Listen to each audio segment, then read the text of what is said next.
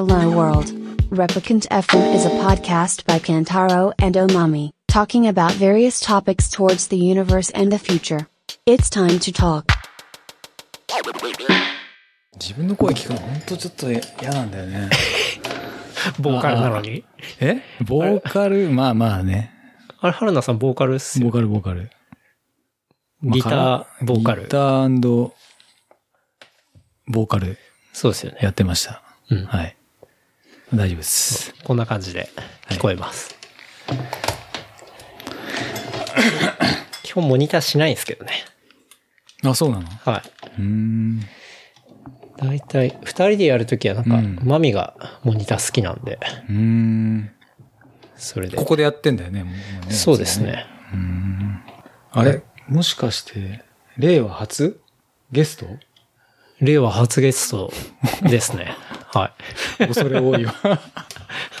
恐れ多いっすわ。完全に、令和初ですね。ですか。はい。じゃあ、始めますかね。はい、お願いします。よろしくお願いします。えー今日は5月の11日土曜日ですね。はい。いろいろ肩書きというか、あるかなと思うんですけど、まあ、ランナーであり、サイクリストであり、スケーターであり、えーバンドのギターボーカルであり、あとは、リセラ公式アンバサダーである、これね、ちょっと後で いろいろお聞きしたいなってところなんですけど、まあ、ゆい、すごいいい意味で、あの、年齢聞いてびっくりな感じなんですが、えー、春名元夢さんですね。をお招きしてお届けしたいと思います。はい。どうぞよろしくお願いします。よろしくお願いします。お願いします春菜です。どうも。こんにちは。こんにちは。いう感じですね。あと、けん玉も入れといてください。え？けん玉も、あ、はい。そうか。春野さん、けん玉もかなり上級者というか、やられてますよね。本当ミーハーで。すいません、本当に。いやいや。とにかく、こう、いろんなことを、はい。こう、器用にこなしていくっていうか、しかも、割と極めるっていう、いやいやいやいや。いう感じですかね。はい。で、えーまあ今回はね、春菜さんお迎えして、えー収録という感じなんですけど、ありがとうございます。まあ、この収録の前にね、あの、まあ、今日は、あの、僕の家でね、うんえー収録はしてますが、はい。一緒に隅田川、そうですね。ちょっと走りましたね。都会の、こう、ランニングコースを 堪能してきました。都会のランニングコース。そうですかね。うん。僕はいつも隅田川、うん結構走ることが多くて、そうですね。はい。うん走る練習っていつもそうですね。上げてるもんね。はいうん。そうですね。ツイッターではあ走るれちょっと流行るんじゃいないかなと思ってるんですよね。なんか最近水木さんが、こう乗っかってきてる感じが。ちょっと俺も走る練習とか。いやなんか。あれ上げるときに何て書こうかなと思って、うん特に何もなく、うん。もう本当にベーシッスクな言葉トラバでしょあれ？ストラバです。で、ね、いつも、こう、コメント入れて、そうですね。やってんの？シェアするときにう、ん。なんか入れたいなと思って、うん。なんかそのまま上げるのも、ちそう、ょっとド何もしないライな感じと、朝のどうのこうのとか、なりますね。なるよね。うん。なんで、うんまあなんか書こうかなと思った。そのまんまだもんね。走る練習走る。まあそうだよね。走るってる練習だよな、みたいでそのフルの時は、一応走る本番な。そこ分っていうふうに分けてやってますね。分けてるね。うんまあ本番と練習っていうう、ん。一応分けて。うん。うん。あれ何？アップルウォッチではい、ログ取って、それを転送して、そうですストラね。バにっていうやり方なのかな、うんあの、Apple Watch の中にストラバのアプリがあるんで。あ入ってんのか、うんああ、そっか。ごめん、持ってないから分かんない。あれでも、春菜さんは何使ってるんでしょう俺、ガーミンの、あがみんか。うん、うん。やつで。だから、走ってる時ピッピッピッピッなってたでしょ。なってましたね。うんでもあれと同じ感じです。本当にアプリでうん。走ったら1キロごとにうんうん今はどれぐらいですみたいなうん通知がありますし。ね、なんか喋ってたもんね。うん。うん。まあ走り終わったらちゃんと iPhone の方とも連携するんで、うん。まあそれ使ってやってますけど。うん。まあそんな感じでね、その隅田川を、まあはい9キロぐらいですね。9キロぐらいですね。うんはい。走りきましたたがうん。ちょっと暑かったけどね。暑い。本当に。そうね。まあ走り始めたのが、ね、ちょうど2時半、あ、違う、1時半ぐらいか。うん一番暑い時間帯だったんですで、うん。暑かったですね。うん。はい。もう、あっという間に、夏な感じで。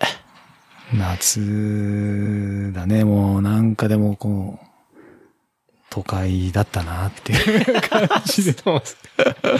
まあでもそう、隅田川から僕いつも走るのは、こうちょっと南の方に下っていってう、ん。だいたいあの高層ビル群うん。をこう見てうん、それを折り返して、うん。で、今日は浅草あたりでうん。また折り返してうんっていう感じのね、あの、ループのコースでしたけど、ううん。割と結構景色変わるんで、そうだね。もうアーバンランニングってもう言葉がぴったりな感じで。うん。まあやっぱ虫がね、ささっきも言ったけど、はい。僕なんかいつも多摩川でね、はい。とか、まあこう自然の中を走ってるんですけど、うん自然っつってもまあ中途半端な自然だけど、そうですね。原田さんは郊外の今、方なんで、お住まいが深大寺で、深大寺。はい。はい。まあ、調布？調布ですね。ですねはいまあ、多摩川が近いんで、よくあっちの方走り行ったりしてるんですけど、うん。で、まあ、この時期ぐらいになると、もうあの、こう、まあ、ここ、この辺にね、こう、うんワンワンワンワンワンっている虫が、あれですよね、すごいちっちゃい大群の、こう、よく ね固まってる虫ですよそうそうそうあね。れがちょうど目の前にバーンってこう、かかってくるのが、今回は全くなかったね。確かに、隅田川でその虫の塊あんま見たことないですね。ねこんな違うんだなと思って、びっくりした。うん。走りやすかったですか？走りやすい。もうん。う、だからひどい時は本当に、こう、サングラスはい。しないとうん、目にこうバンバンバンバン入ってくるからう、ん。危ないっていうか、集中できないから。いつもこう、そう、サングラスしたりとかうん。してるんだけど、今回はもうそれもいらないぐらい。うそうですね。ん。確かに。僕もあんま走るとき、サングラスとかしないんで。うんうんね。まあ、でも、僕、だいぶ、今日まあ9キロでしたけど、うん6キロぐらいの時から、もう暑くて疲れてきちゃって。あ、そう。あ、疲れてた？はい。あそうなんだ。暑いわと思ってう、んだいぶペースが落ちて。今日ぐらいのペースが、うん。まあ終わった後はすごい結構、はぁはぁ言ってたけど。そうですね。まあ、ちょっと久々に走ったっていうのもありますね。うんまあ、柏へランニングして、ちょっとその疲れとかもあったりしたんで、あちょっと休んでたんですけど。うん。今日で4分49秒うん。平均おうキロペースでした。なるほど。はい。まあまあっすね。どんな感じ？まあいつもこん、まあもうケンタロウのログ見ると、いつも4、5分弱、4分後半ぐらいな感じ。そうですね。まあ大体、ちょっとちゃんと、うん。こう、なんて言うんだろうな。意識して走るときは大体それぐらいですかね。でも心拍とかはどれぐらいで心拍は今日アプローチで見た限りは大体180うん。ちょいぐらいですかね。平均で？平均で。え？はい。マジで？は ?180? い。はい。って書いてありましたね。すごいね。え、でも、高くない方がいいんですもんね。まあね、でも、はい多分年齢によって、うん。あえーっと、若い人の方がうん高いのかな、あ、そうなんかなんですね。その計算式があるじゃない？はい、はい。220引く年齢かな？うん、うん、うん。かける 1. 点いくつかなんかわかんないけど、はい、はそれが、あのー平均の、なんだその、目安となる。うんうんまあその人、人によって全然バラバラなんだろうけど、じゃあ自分なんかはもう220から、ね、もう49引いたら、い。うん。もう、いくつなんだぐらいな感じだけど。確かにめちゃめちゃ低くなりますね。そうそうそうそう。うん。っていうぐらいだから、うん、そう。だから、ね10歳とか、まあ、20歳の人は200ぐらいまで、最大でね、最大の心拍が高いっていう感じだと思うんだけど、まあもちろんそれが最大心拍数だから、そっから低く走る方が、まあ持久力がの伸びるっていうか、ね、っていうことですよね。まあ、だから持久力ある人は、そこまで心拍上がんないっていう話ですよね。うんでも俺180で走ってたら多分もう3キロとかしか走れないかも。5キロとか。最大で5キロ。いや、そんな走れないな。だって1キロのインターバルやっただけで180もう行くか行かないかぐらいか。だから。へえ。うん、それそんなに上げ、なんかわかんない。どっちなのかね。上げれないのか、うん。上がってないのか。うん。年齢で上がらないのか、その自分のその心拍が安定してるから上がっていかないのか、うん。それともただ単に年で上げれないのか。いや、春菜さんの場合はもう絶対安定してるからだと思いますけどね。うん僕、ともうたいとこ割とす。ぐ、うん。ポンポン、180とか 超えちゃうんでだって今日マックス190超えてましたからね。え？はマジで、い。はすげえ。若いな、やっぱり。い。いや、だからそれを多分もっとこう抑えて楽に走れる体を作んなきゃいけないんだろうなって思ってるんですけど、なんか全然あんまりそれが落ち着いてくる気配ないっすねう。ん、そうか。うん。そうなんですよね。まあそんな感じでね、まあ、隅田川結構暑かったですけど、はい走り終えてね、まあ、ちょっと戻ってきて、まあ、家をランステーション代わりにね、うん。いいよね。ここなんか隅田川走る人にランステで 解放したら いいんじゃないかなってちょっと思ったけど。確かに。シャワーもあいあってね。そう。はまあ、やっぱ走った後シャワー大事ですからい。うね。ん。そうね。ベトベトするから。うん。まあ一応なんか、隅田川沿いにアシックスのランステみたいな一応あって、あるんだ。はい。まあ、そういうとこ使ってる人もひょっとしたらいるんじゃないかなと思いますけど、うんうんまあ僕の場合は近いんでね、うん まあ使う必要ないんで、ううんん普通に家から出てやっちゃいますけうど。ん。うんで、春菜さんとは、あの、同じ板橋シティマラソンにも、はい。はい、春菜さん出走されまして。出ましたねはい。まあ、この間、えっ、と、まあ、前回のゲストの伯爵も、まあ、板橋シティずっと出てまして、はい。で、この間伯爵はサブ4っていう感じで、ね。で、春菜さんもうん結構もう毎年出られてたんですよね。僕2回目ですね。あ二回目板橋は。ううんん。はい。それで、まあ走り終わった後ね、はい。こう、3人で集合してまして。まあ、あれはいい感じでしたね。う。うんん。春菜さんは、ちなみに板橋シティははい。どれぐらいのタイムでしたか？えっと、3時間3分でしたね。はい。早いっていう。いやー、ちょっともう本当に悔しくて。そうか。でも、うん春菜さんの目標は、要は3時間切りだったんそうでよねですすね。。サブ3を目指してずっとやってきてたんで、うん。もう、まあお正月の後に、あお正月ぐらいに一回、まあ地元のレースがあって、うんそこで、もうそこを標準に頑張ってはい。やってきてたんですけど、うんまあちょっと3時間1分っていうなんかちょっとね、うん。あと1分みたいな。まあと実際あと2分か。うんう。うんん。足りなかったみたいな。そこから、もう、あとちょっとじゃんって思いながら、うん。その後さ、何回だ ?2 回出たのか。はい。板橋までの間に。はい。急遽ちょっと出ちゃって、もうそれもなんか体調が悪くて、うんうん。とか、風が強いとか、まあなんだかんだいろいろ言い訳をしながら、ダメで。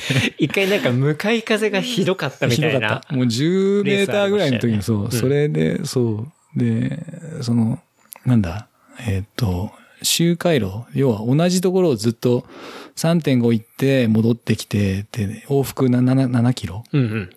を、えーっと、な何往復だ ?7、6、6往復か。はい。うん。するっていうレース、まあレースっていうか記録会？うんうん。あって、そう。で、往路は、めっちゃ向かい風で、うん袋はすごい追い風でっていうのがあって、うん。そう、それ、もう結局もう、何往復目だな、あれ、5、5往復したところで、次また向かい風。もうこれはいけないと思って途中でもう断念して、うんうん。途中棄権しましたけど。あ途中棄権したんですね。そそれはね。でもうその時にすでにもう、あの、サブ3無理なタイムだったんで、あもうこれ以上は無理だと思って、あ。うんまあその、サブ3が目標だったんでね、うん。うん。そこはもう感想じゃなくて、もういいやと、やめちゃえと思って。もう無理。確かに。うん。やめちゃいましたね。はい。そうですね。まあ走ると結構目標、人それぞれありますもんね。まあはいなんか感想が目標だったり、はい春菜さんみたいにサブ3が目標だったりみたいな。っていうのがもう途中でこれは無理だなってなると、うん。確かに。なえる、すごく。もう全然力が入んなくて。うん。で、こう、そう、向かい風に向かう折り返しをした時に急に風がブワーって自分の体に全身に追いかぶさってくると、はい。うわーって思いながら、全力で心を折られる感じの。そうそうそう。で、ちょっと5メーターぐらい前に人がいたんだけど、うんで、あの人の前、後ろにつかなきゃ、後ろにつかなきゃってうんうんずっと一生懸命走ってんだけど、はい全然追いつかなくて、えーダメだこれ、つって。ああ。そういう記録会っていうことは、それなりにやっぱ速い人ばっかりっていうことなんですか？と、まあ、そう。なんかね、サブ3に目指す人と、うん。3.5目指す人と、みたいな。で、それぞれペーサーがついてて、へえ。そう。で、まあ、それを、まあ、それがもうその大会の名前になってて、チャレンジなんたら、みたいな。なるほど。うん。で、自分はサブ3のペーサーの後ろにずっとついてて、うん。そう。で、ペーサーの人は、えっと、2時間20、20分ぐらいかな？の人がペーサーやって早っ。て、めちゃめちゃ速い人がやっててくれたんだけど、まあ、後ろから見ててどんな走りすんのかなと思ったら、もう、淡々と、うん。こ。う、リズムよく。全然速そうに見えないんだけど、うんうん。なんかすごい安定してて、ああ、こういう走りなんだなって、なんか初めてその、そんな速い人と一緒に走ったことないあから。どんな走りするんだろうと思って、それも一つの楽しみで。後ろから見てたら、ものすごい安定してて、へえ。けど途中2回ぐらい紐を結び直したけどね。え、その人ですか？そう。途中なんか、いきなりなんか、ピタッと止まって、あれ？と思って、ペーサーいなくなっちゃったじゃんと思って、どうすんのこれ。ペーサーが 紐結び直すって。したら、なんか紐をこんなの結んでて、はあれ？なんかペーサーしっかりしなきゃダメじゃんって思ってて、したら後ろからまたバーってこう来て、へで前にピタッてついてまた、はい本当にもう正確に4分15秒ほえ ?4 分、4分15か。う。うん。もう本当にずれないね。あれ、すごいね。あの、時間通りにピターっていって。はあ。で、1回目やって、また、ま またたほどけたの紐みたいな。いなくなっちゃって。ペース正確だけど、紐の結び方が。そっち正確にしろよ、みたいなね。そうそそうなんだ。う。面白いなと思って。へえ。まあ、そんな大会でした。うん。あれっすね。今、今期というか、まあ夏は割とね、シーズンオフうん。ですから、また秋みたいなうんうんうん。秋。に狙っていく感じですかそうですね。今、目標にしてんのは、うん。まあ、い今までだと、その、正月明けの河川敷の地元の大会にいつも出てたんですけど、はい。ちょっとそれは、あの、河川敷っていうのはやっぱり風が強いだろうっていう、いや、本当そうですよねで。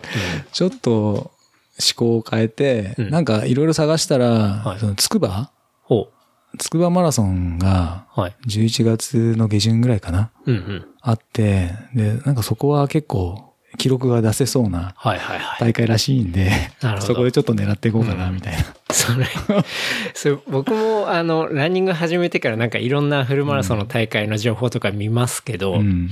大体それ書いてないですか？なんか記録が出しやすいみたいな。本当に？みたいな。うん、そうそう。まあ、玉川のね、その地元のやつも、はいフラットで、うん。記録が出しやすいですみたいなこと書いてあんだけど、実際でもね、その自分もいつも練習で走ってるけど、うん。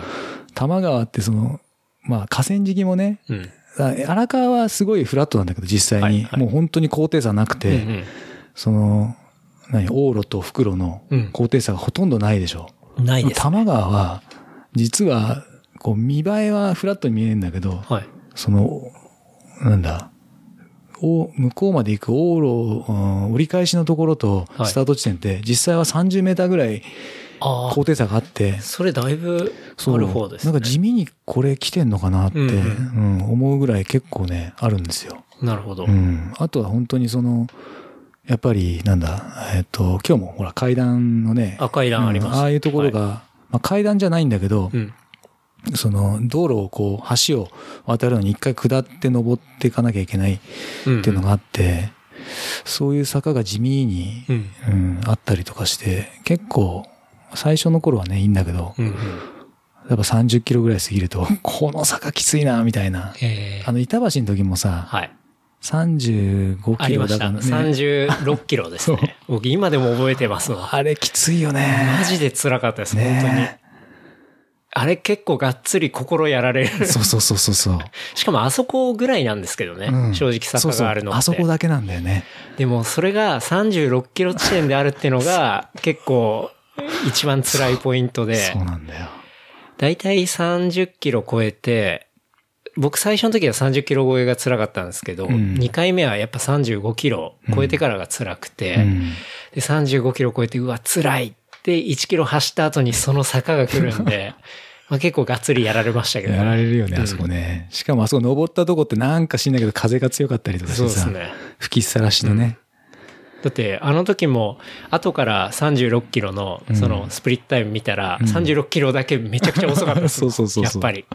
あそこはね、鬼門だよね、あそこね。鬼門ですねうんあじゃあ、一応そのつくばは走りやすいし、記録も出やすい。申し込みはしようかなとは思ってるけどね。なるほどうん。それは何月でしたっけ？11月の下旬ぐらいかな。うんうん。うん。ちょっと遠いんだけど、まあ、は頑張って朝、朝早起きして行こうかなと思って。前乗りとかしないですか？前乗りは、うん。朝行くのでも本気だったら結構前乗り泊まる。方がうん。そこまではちょっとしないかな。一応調べたら、うんなんか、なんだっけ、えっと、つくばエクスプレスだっけ？はい。そう。だ朝5時ぐらいに出れば、うん。まあ間に合うかなっていう感じなんで。じゃあ、まあ、うん大丈夫か。うん。まあ、なんか大体、板橋だって6時には俺、今回、ん ?6 時半ぐらいかなうん。出てたから、うん。うん。まあそんな変わんないかな。まあ、大体レースの3時間前ぐらいに起きてみたいな。そうそうそうそう。そういう話を。飯食ってね。そうですよね。そうそうそう。ありますもんね。うん、3時間前ねう。ん。炭水化物そうそうそうそう。取ったりしあて。れ、守んないと本当ひどいことになるからね。ですよね。一回それで失敗したのが、その、板橋もの前のレースか。はい。あれも、1時間前に結構、そのジェルを取りすぎて、はい。30分前だったかな。うん。本当お腹いっぱいになっちゃって。もうアアホかお前はっていうぐらい、うんなんか、そう。あとなんだっけ、えっ、と、ケーキみたいなやつを食べたのね。その行く途中のコンビニで、はい。なんか脂質を取ると、うん。その脂肪燃焼が早くなるってどっかに書いてあって、ほうほう。その走る前に。はい。で30分前かなんかに、1時間前かコンビニで、ロールケーキか、ロールケーキを買ってはい食べたのよ。うん。で、朝い6時にいっぱいご飯食べて、はいはい。まあおにぎり、あお餅か、お餅4つぐらい食べて、うん。で、その後途中のコンビニで、そのロールケーキ食べたら本当にお腹いっぱいになっちゃって。いや、それ食いすぎっすうね。ん。で、食いすぎたなで、しかも30分前にジェルをまた 食べて。どんだけ入れるんだって感じですけど。でそれぐらいエネルギーを補給しとかないと持たないなと思って、うん。で、途中もまあ、持つつも、あの、補給すもするつもりで、うん。たくさん持って走ったんだけど、まあ走ってやっぱ5キロぐらいでなんかもう胃が痛くなっちゃって、きちゃって、うわ、これはダメだと思って、うん。うん。で、もうそっからもうずっとペースを落として、うん。大失敗なレースでしたね、それは。い。や補給のタイミングとかってめちゃめちゃ大事ですよね。大事ですねでなんか走ってるタイミングだけじゃなくて、うん。まあ3日前、うん。で、当日何時間前とか、まあいろいろなんか、そういう情報は出てたりするんでね。うするね。ネットで見ると、ん。まあ、カーボローディングはい、はい。とかいろいろありますね。なんかね。いや僕も、こう、見よう見まねでやったりしてましたけどね。うん。うんうん。うん。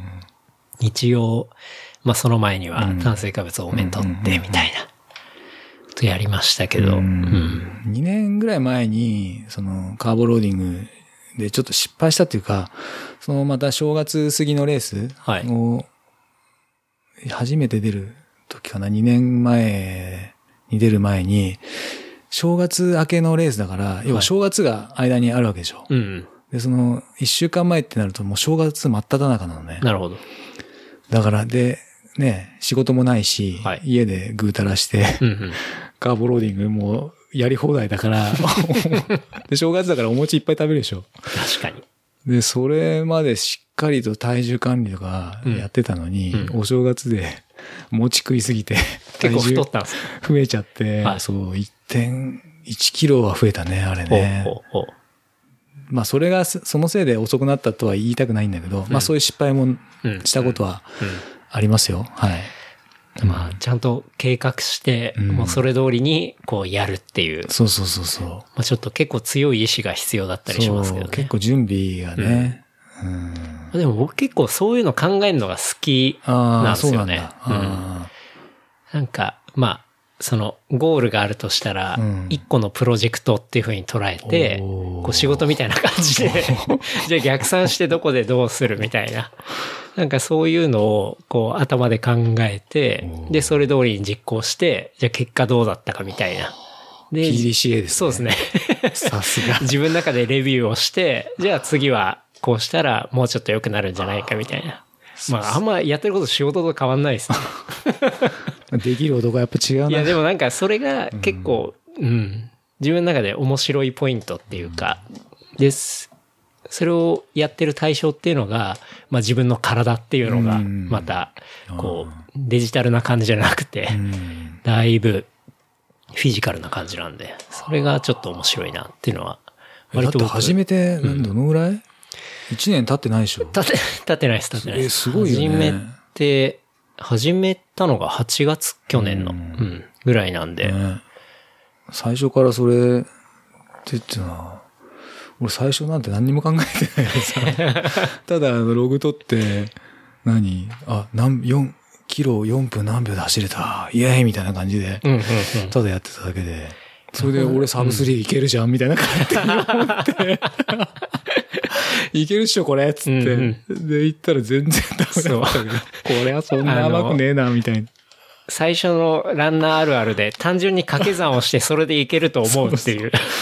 もう本当にのありますよ今考えるとバカじゃないかなって。だってそのログ測ったのも要は信号で止まったのとかうんあるじゃない。はい。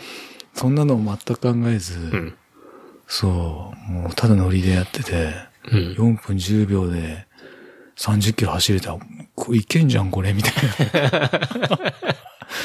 よし、サブスリーちょっとやっちゃおうかなみたいな。はいはいうん。なるほどね。え、そもそも、春菜さんがランニング始めたきっかけっていうか、はい。春菜さんっていくつから始めたんですか？えーっと、なん、まあ、もともとちょろちょろは走ってたので、なんか。はい、はい。あの、息子が、なんか、受験の時とか、うんちょっとこう勉強ばっかりしてちゃいけいけないなって。言って、はい。はじゃあちょっと外走り行くか、みたいな。あで、ちょっとそう、家の周りを3キロ走ったりとかっていうのを、なんか、そういうことやってた時期もあって、ああまあそこで、こう、ナイキのね、あの、はい。アプリとか、はいはい。あ、こんなのあるんだ、つって、うん。で、自分が、そう、走りたりとかして、あ、今、キロ5分ぐらいだったな、みたいな。うんうん。まあ、それをやったりとかして、で、その後も全然やらなくなって、で、なんだろう、きっかけ。うーん。なんだか知んないけど、これ、ちょっと走ってみようかな、みたいな。まあ、自転車で走ってたから、ちょっとランニングもやってみたいなっていうのは興味あって、て、うんうん。で、最初は本当に近所の周りを走って、まあ、ただ走るだけじゃ面白くないから、うん。まあ、いわゆるこう、インスタ映えはい。するようなスポットに まで行っては、写真撮って、はいはい。で、こう、ね、ナイキで、こはい。う、あの、まあ、ナイキのアプリ使うとロゴが出てで、走った距離出て、ペースが出たり、うんまあしますからねそう。そうそれを、まあ、インスタに上げるっていうのが、あ、インスタが割と、まあ、割とそっち系、ミーハー系、うんそうだったんですね。だから夕日の時間に、はいわざわざその夕日の、まあ、たそれはたまたまなんだけどね。はいはいうんまあ夕日がこう見えたから、あ、すごいこんな景色あんだと思って写真撮って、うんあこんな綺麗な景色見えたなっ。てやってたり、それ、それを、まあ、ナイキのアプリでアップしたりとかして、で、やっていくうちにだんだんその自分の地元の、なんかその名,、名所っていうか、うん。まあ誰も知らないけど、例えば、なんか近藤勇の墓があるとか、はいはいはそういうとこ行って写真撮ったりとか、い。うん。なんかそういうのやってるうちに、そういうのがなんか楽しくなってきちゃって。なるほど。で、綺麗な景色をこう見るのも本当に、まあ自分もともと好きなんで、うんうん。うんそれをしに行って、まあ走るんだったらね、は走る前はまあ今日はゆっくり行こうかなってうんうん。思って走り始めたけど、だんだんなんかこう頭に血が上ってくると、はいはい。なんかね、だんだんアドレナリン出てきて早く走っちゃってみいたいな。つまにかもうぜいぜい母入ってうん走ってたみたいな。うん。で、今日はあ昨日よりは、あこの間より早く走れた、はいみたいな。はいはい。そんな感じあやってるうちにだんだんハマってったみたいな。距離も伸びてってみたいな。うんだから最初本当は3キロとか5キロとか。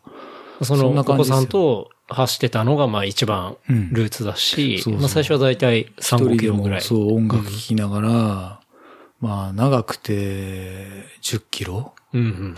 10キロ走った今日やったみたいな感じだったね。うん。うん。それ、じゃあだんだん距離伸びてって、うん。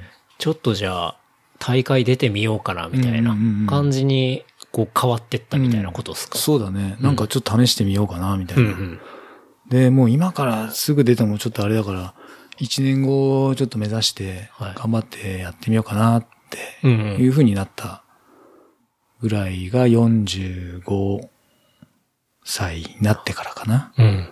そう。それ、僕、あの、インスタのプロフィールのところに、うん。ランニング、かっこ46歳初フルマラソンみたいなの書いてあって、うん。春菜さん今、お年は40、もう49です。本当見えないですよね。めちゃめちゃ若くて。ありがとうございます。いや、本当に。じゃあ、その年齢の時に初フルマラソン行ってみたいなことだったんですね。うん。フルはね。はいそうだね。初めてってちなみにどれぐらいだったんですか？初は3時間18分早っ。でした。その時調子に乗ってて、サブ3狙ってたんですけど。おお。初めから。甘く、初めから。その時に、もう何もわからず、やっとさ、4分10秒で30キロ走れた、みたいな。うんうん。信号待ちもあり、ありだけど、うんうん。いけんじゃん、これ、みたいな。ちょっと行っちゃおうかな、みたいな。はいそのノリで。うん。たらもうとんでもなかった。うん。いや、でも初め、初マラソンそういう感じだったんですね。うん。結構走ったけどね、うんそれまでにう。ん。うん、30キロもうん走ったし、20キロとか。うん。うん。だどういう走り方をしなきゃいけないっていうのは全くわからず、なんか、うんなんとなく、その、20キロ、30キロ走るペースを、まあ、平均ペースしか見てなかったから、うんうん。あ、今日、今日は4分15でいけた。うんあ、これ、ふね、サブ3のペースじゃんみたいな。はいはいはい。うん。もう何にも考えてないんで。なんかさっきの心拍の話とかも特に考あ、えずみたいな。全然もうそんな、そんなのも、うんいけるっしょ、みたいな。なんか、あ偉いなと思って、そういう。いや、でも、さい僕もでもアップルウォッチ買うまでは全然そんなん気にしてなかったですね。うんもう単純に距離と時間と、うんで割り算してただけだったんで。ううんんまあでも、いろいろそういうトラッキングができるようなものを、まあ手に入れると、なんかいろんな仕様があったりして、うん面白いよね。そうなんか走った後にこう見るのがちょっと楽しみになるっていうか、うんうんうんあ、今日心拍いくつだったのかなみたいな。はい、はい。あ、180いった、やったみたいなさ、なんか、うんうんうん今日そこまで追い込めたみたいな。うん、うん。そういうのはなんか一つ。確かにう。ん。まあなんか、ちょっとゲームみたいな感じですよね。そうそうそう、なんかね、数値でわかるんで。そうそうそうそうそう。うん。えーあんな辛かったのに今日178しかいけなかったよ、みたいな。なんか、なんかもうね、そういうのがちょっとこう一つ楽しみみたいな。うん、う。うんん。確かにね。うん。春菜さんは、こう、今面白いなって、ランニング面白いなと思ってんのは一番どういうとこなんですか？面白いなぁやっぱり、うーん、だそうやってこう、タイムが伸びていくのがうん、今は面白いっていうか、うん。まあそれを目指して今やってるんで、うん、うん。そこにどれだけ自分がうん。近づけたかっていううん。ところかな。なるほどねうん。やっぱ自分の伸び率っていうか。伸び率うん。いわゆる成長するみたいな。はいはいはい。でこの年になるとさ、うん全部がこう衰えていくものばかりなんのね。なるほどね。すべてがうんうん。で少しでもなんか伸びるものがあれば、はいはい。まだまだ確かに。成長してる、成長してる感をこう。う、うんん、まあ実感できる実っていう。感できるっていうか、まあ確かにそれはうんありますねなん。か、うん、いろいろ自分もやってきたけど、なんかそういう成長してるの楽しいなっていうのはうんね、やっぱりあるじゃない。うん。だそそういうのは自分の中でうん。一つの楽しみっていうか、うん。うん。確かに。でもなんか、こう、やめなくて、まあ、ランニング続けていくとするじゃないですか。うんうん絶対いつか伸びないタイミングとうんうんうんそうあかる、来るんですよね。あるね。何歳ぐらいでそういうの来るんですかね？いやー、わかんないけど、うん人によるのかもしれないけどね。うん。あとその、モチベーション？確かに。多分俺サブスリー達成したらもう、パタンとやめちゃうかもしれない。マジですか？もういいや、みたいな。うん。達成したってなるのか、わかんないけど、ねえサブ映画やっちゃうか、みたいな風になるのか。サブ映画？サブ映画ってあの2時間50分？お2時間 ?2 時間50分のこ50とを分ってほら、2時50分だから。はい。あ、サブ映画って言うんですか？そうそうそう。俺も最初なんだろうな、これと思って。それ初めて知った。サブ映画ってなんだと思ったら、あ、2時50分ね、みたいな。っああ、なるほどへえ。そうなん、サブ映画。ていうのがあるらしいんだけど、どうやっていくのか、うん。でもなんか、うん、うん。まあでもサブ3はまずちょっと達成ししたいなって。うんでその後に、なんかファンランがはい。自分の中でこう待ち受けてるんだな、みたいな。うんうん。だからこう、トレイルでね、はいうん、山走り行ったりとか、うんうん街でちょっとこう、カフェ巡りしちゃいました、みたいな。あるじゃない、そういうの。ありますね。うんうんそういうのは、なんかこう、うん。その、サブ3達成後に。達成後にうん。あるのかなっていう、うんそういうのやりたいなって。いや、でも、うん春菜さんの感じで言ったら、多分サブ3達成するとするじゃないですか。はい。したら、うんもう、さらに、どんどんこう、やっていきそうな感じはしますけどね。でも、うーん、なんかね。でもなかなかできないところが、また面白いのかなって。うん簡単にいけちゃうとさ、なんか、確かに。そう、もう本当ここまで難しいとはちょっと正直最初舐めてたから、もう。うん思わなかったから、うん。うん。いや、本当難しいですね。まあ、僕の分際で言うのもあれですけど、なんか、そう、うん本当に1分何分を縮めるって、あ、こんな難しいんだって1いうのは。秒削り出せなんてさ、何言ってんだよとか思うけど、は本当そうだなって 思うよね。1秒削れないからみたいなね、うん。うんその1秒が難しいんだよな、みたいなね。うん。うん確かに。それ思いますでね。も本当なんか動きがね、単純だからさ、うん。本当その、ストライドが1センチ、はい5センチ、うん。ね同じ一歩でも伸びるだけでうんタイムがどんだけ変わるとかっていうのは計算でわかるからさ、はい。はい。でそのために何したらいいのかとかね。うん。ねそうしたらこう、あこれをしたらストライがどれだけ伸びるとか、うん。うん。なんかわかりやすい、よくよくちょっと掘り返し、あ掘り下げていくとう、ん。わかりやすいなっていうのは、うんからそういうのも面白いところかなって。そうですね。うんまあ、単純だからこそ結構面白いっていう、うん奥深いしみうたいな、ん。そういうところはありまうすね。んうん。あなんかこの間のね、ゆうくんの回はいで聞いてたけど、複合的な動きじゃないから、うん別にその運動神経うんぬんとかっていうよりも、うん。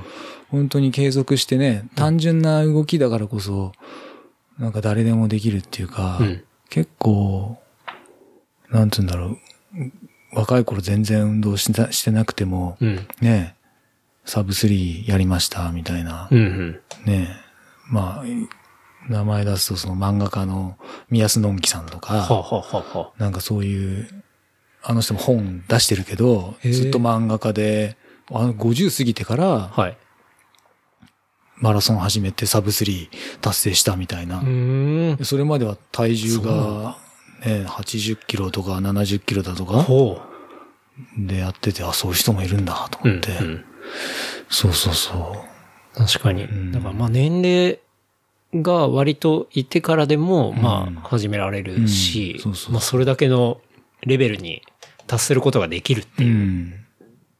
まあもしかしたらもともと素質を持ってて、うん。気づかないでずっと人生過ごしてきてて、で、走ったらね、意外とそうだったみたいな、いう人なのかもしれないし、うん。うん。なんかね、心肺機能が発達してる人とかって、はい生まれ持っての人もいるんでしょう。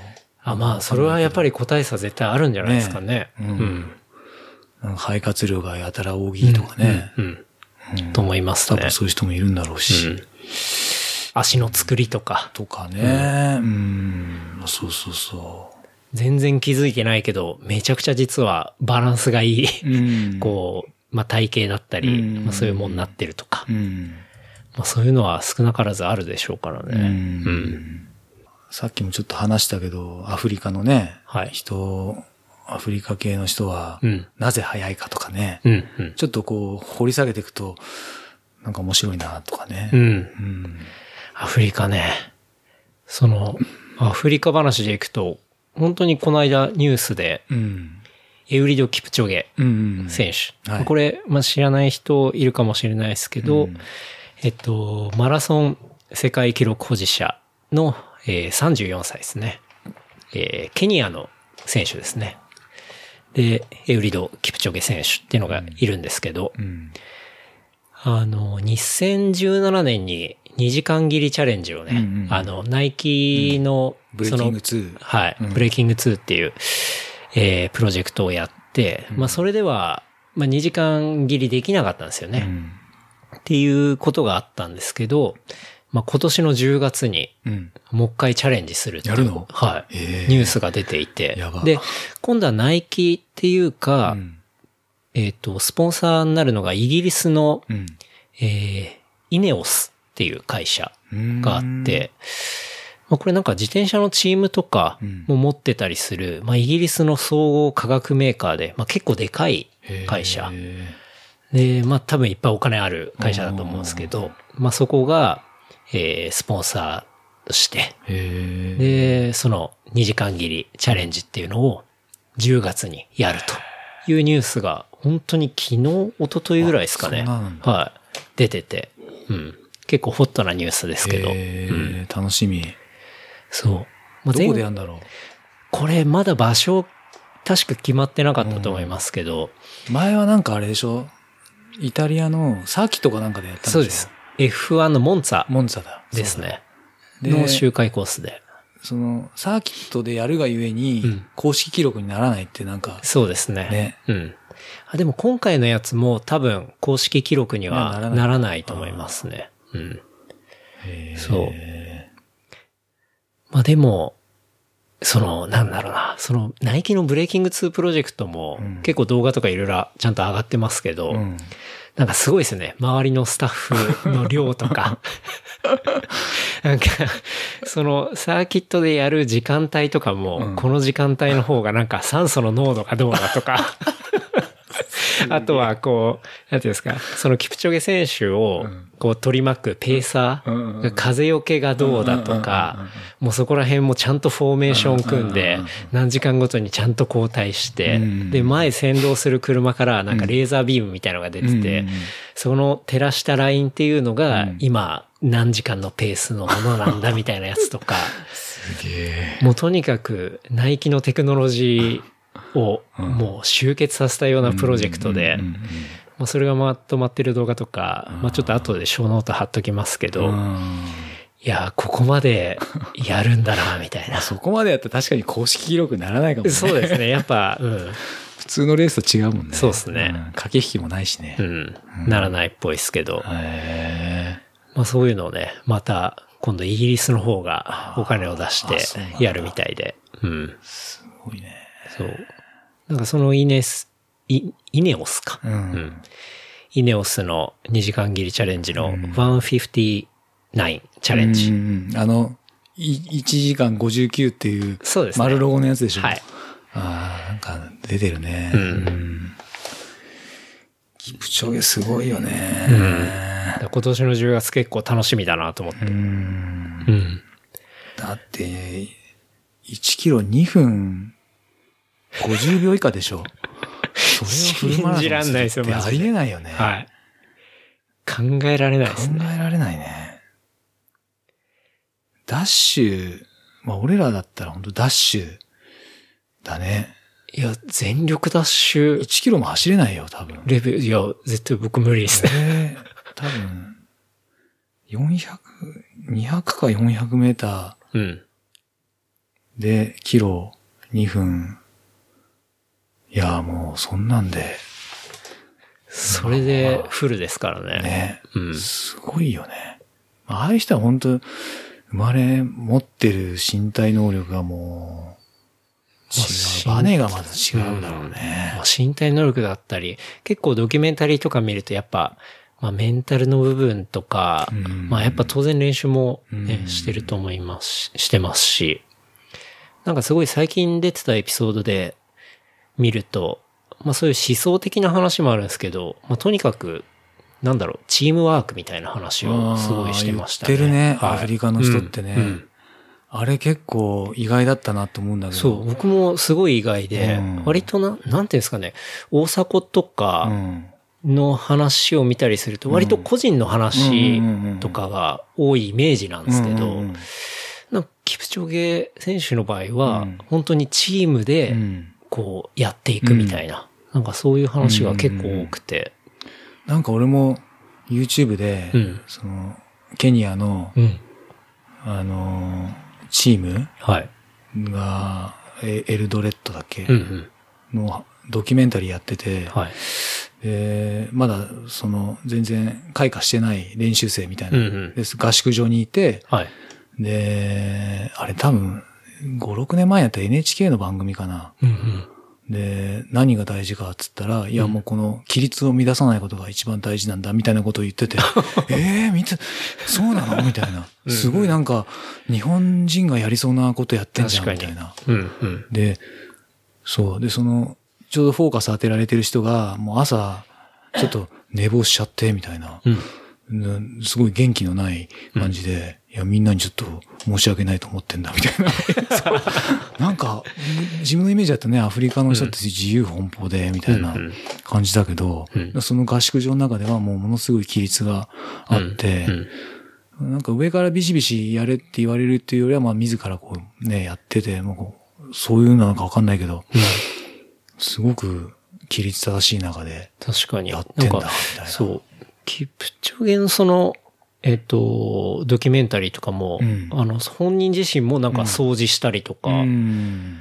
こう、場をきれいに保つことだったり、なんか、あとは苗木を植えて、それが育っていくことうん。とか、なんか結構日本人っぽいな、みたいな。うん。なんか昔のうん。うん。なんかそんな感じをすごい印象として受けて、うん。でも大迫とかって、どっちかっていうとう、ん。そういうことじゃなくて、うん。もっと、なんて言うんだろうな。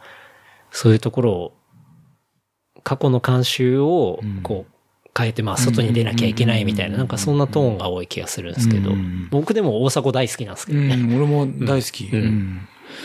そうね。でもなんかそういう結構うん。全然違うアプローチというか考え方うん。の違いがあってうん、なんか両方好きだし面白いなって思いましたけどね。うん。うんでもなんかそこのは結構やっぱ競争がね、厳しいみたいで、うんうんやっぱり貧乏だから、うん。その一攫千金を狙って、家族をもう養うみたいな、うんうん。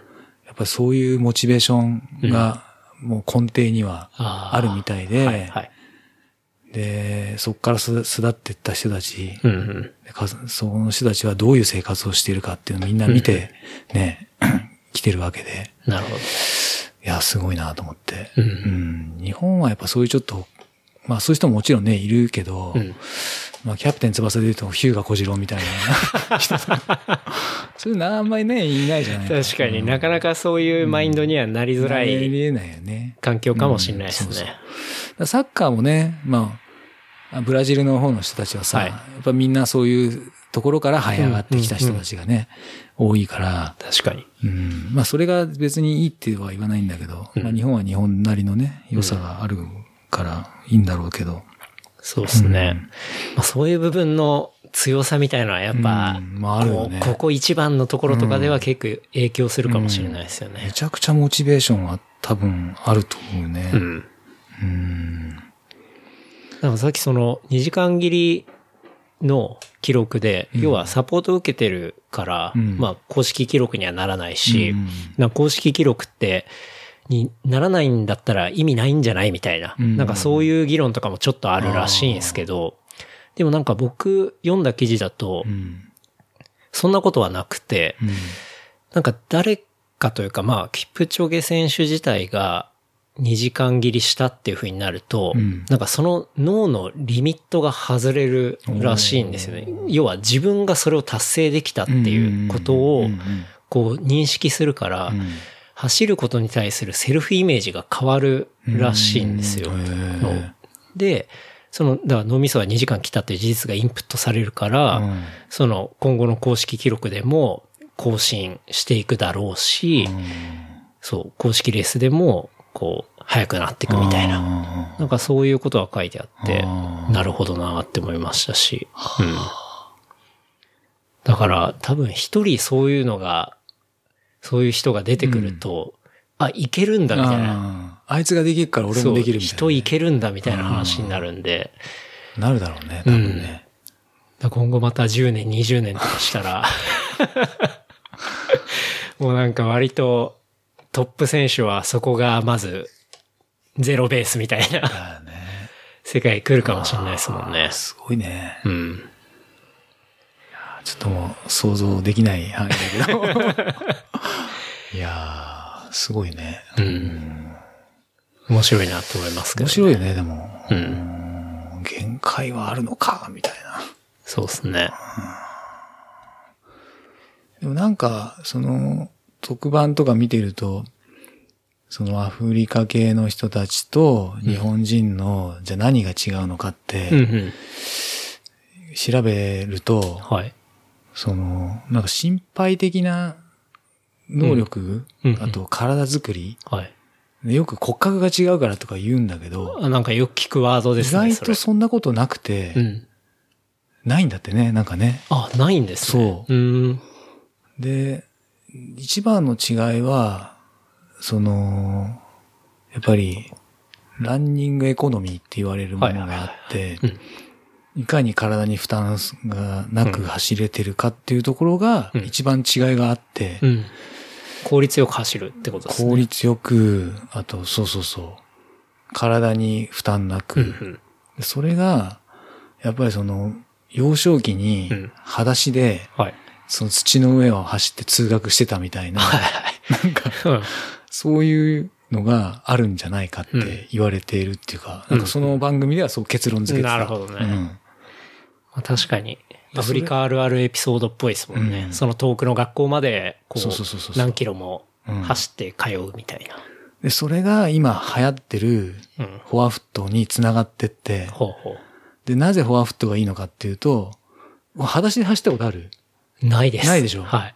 走ってみるとわかるんだけど、うん。ヒール、かかとからついて走れないから、まずうん痛くて。なるほど。うん。俺もこの間やったんだけど、はい。これは無理だなって。へでえ、そう考えると、うん。人間って本来、うん。ね、靴なんか持ってないから、そうですね。うん。まあ、そう。本来、やっぱつま先で走る生き物なんだなって、ちょっとね、うん思ったりとかして。なるほどね。そうそうそう。んだ芝生の上とかだと、まあ、かかともつけるんだけど、はい。そう。これは多分、もともと、そう、つま先からつくように足の形ってできてて、まあ、うんうんつま先って言っても、あの、フォア、フォアフットってつま先って言うんだけど、うん。指とかじゃなくて、うん。こ、ここ？あの、指の腹、ぼ腹のあたりですよ母。子球と小子球、うん。厳密には小子球からついて、走ってんのかな、ああいうトはいップの人たちは。外から内側に。そうそうそうそうですね。うん。でその走りが一番、なんかその日本人選手は、うん。えっと、負担がこれだけありますみたいな、その数値が出てて、はあ、はでもアフリカの、その、ふつま先フォアフットの人は、あ、うん。これしか負担が体にかかってませんみたいな。なんかそのはあ重力のこの機械にかけて検査した数値を出したのを見ると、そのかかとで踏む人とつま先で踏む人はこんだけ差がありますみたいな。うんうん。で、それがやっぱりあるっていう、その番組の中ではうん結論付けてて。まあそれは確かにその一歩がそんだけ違ってたら、うん。うん。ね、フルマラソンって何歩じゃ走んのってなった時にね、確かに。違いも確かに出てくるのかなって。うんうん。うん。なるほどなそれにつながるのは結構、ワラーチとか、うんなんか、そういう素足に使い、近いような、うんまあ、履物うんでトレーニングするみたいな、うんまあそうそういうことなんですそうよね。なんだよね。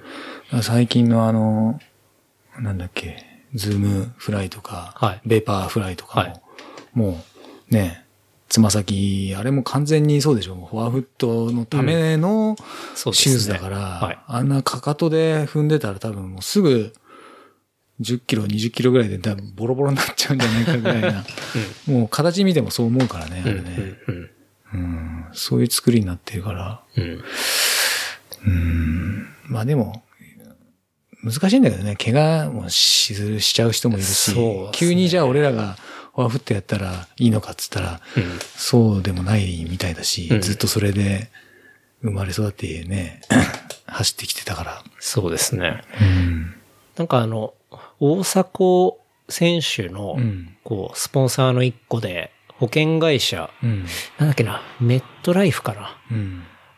かなんかが、こう、YouTube でチャンネル持ってて、そこが上げてる動画とかで結構、なんか大迫選手がどうやって走ってるかみたいなのを子供に教えるって、子供っつっても中高生ぐらいですかね。うんに教えるっていう動画が上がってて、うん。それとかでは、もうフォアフットってのはあくまで結果論だから、もうどうやって速く走るかっていうことを、まあ、突き詰めた結で、トレーニングした結果そうなったみたいな話をしてたんで、多分なんかそこを目的にしちゃいけないみたいな。手段だからね。そそう。うん。そういう話はしてて、うんまあそりゃそうだなって思いましたけどね。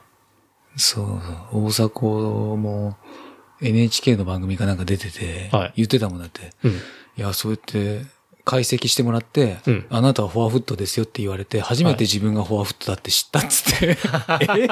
知らなかったの？みたいな。はいはいはい。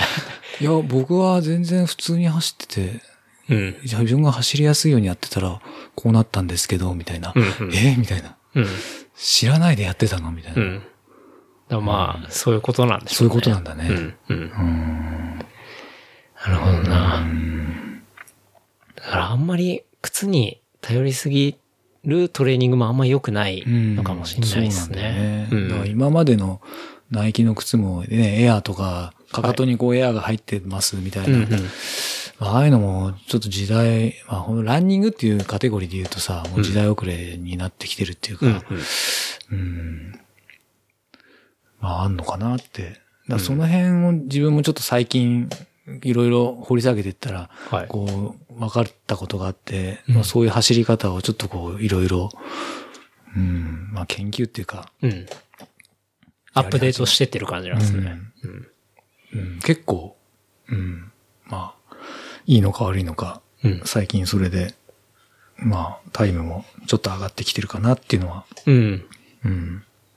あるのかなあると思いたい。結果出てないから何とも言えないけど。いやいや。うん。なるほどね。え、でも、普段練習してるシューズとかっていうのは、まあ、今日も、えっと、ズームズームフライ。フライですよね。うん。で、ずっとやってる感じですか？そうだねうん。それしか持ってないからさ。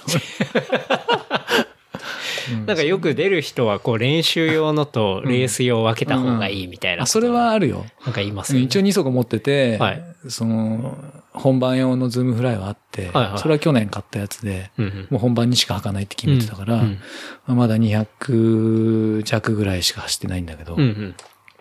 で、今履いてる、今日履いてたのは、ずーっと履いてもう1年半以上履いてるから、もう本当にボロボロで、うん。ね、あの、見たと思うけど、いや、もう新しいの買った方がいいんじゃないかなと思いましたけど。うん。クッション性も多分だいぶ落ちてんなってうん。思うんだけど、今日はあれですよ、あの、収録終わったら、うん。上野にスポーツ樹園ってあるの知ってます、あ、知らない。まあ、スポーツグッズを売る？うん。結構老舗のお店があるんですけど、うん。まあ安いんですよ。で、ランニング専門の、うん。えーお店、何個かあるんですよ。何個かあって、で、ランニング専門のショップとかもあって、へえ。で、まあ、かなり安くて、で、結構頻繁うにん会員限定セールみたいので、うんさらにその安いのから20%オフになるみたいなのがあって、で、まさに今それのタイミングで、あそうなので、しかもその会員っていうのも別に会員費もかかんないし、なんかアプリ登録するだけでうん20%オフで全部買えちゃうよううんうなん感じのタイミングが結構年に何回かあるんですよね。あ、そうなんだ。そう。まあ、せっかくこっち来たし。そうなんか、結構ランニングの YouTuber とかも僕よく見るんですけどその人の一人とかも、うんなんか10円のその会員セールはマジでお得だから、みたいな。あ、そう。20%でもだいぶ20%結構でかいですね。はい。え、もともとフライとかも売ってんの？売ってます、売ってます。普通に。新しいものも売ってますね。ただ、トレイルランニングのものとかは売ってないです。本当にロードうんうん。のランニングのシューズは大体売ってますね。ワゴンの中とか、ちょっと型落ちしてるような普通のランニングのシューズとか、びっくりするような値段で売ってたりするんで、へなんかそれも20%オフとかになったら、多分ね、バンズレベルですよ。本当に。そういう感じで。そう。スポーツ10円うん。スポーツ10円、ちょっと、僕の中で結構激アツでおすすめですね。ちょっとチェケ、チェケラッチョした方がじゃあ。はい。なんか全然、アマゾンで結構頑張ったセールとか、うん。下手したら、本当に、ファミリーセールレベルっていうか、うん。20%はないね。10%ぐらいだったらなんかよく出てるのを見るけど、まあサイズも限られてるし。そうですね。しかもそれ、定価割と普通のベースの10%とかなんで、へえ。ズームフライなあれ、ジャパンモデル出してくんないかあー、ワイズがってことですな。ね。幅がやっぱ狭いね。まあ、ナイキは大体そういうふうそうなんだよねに言いますもんね。もう俺無理くり合わせてる感じだからさ。うん。結構、まあ、あの、インスタとかには書かなかったけど、はい。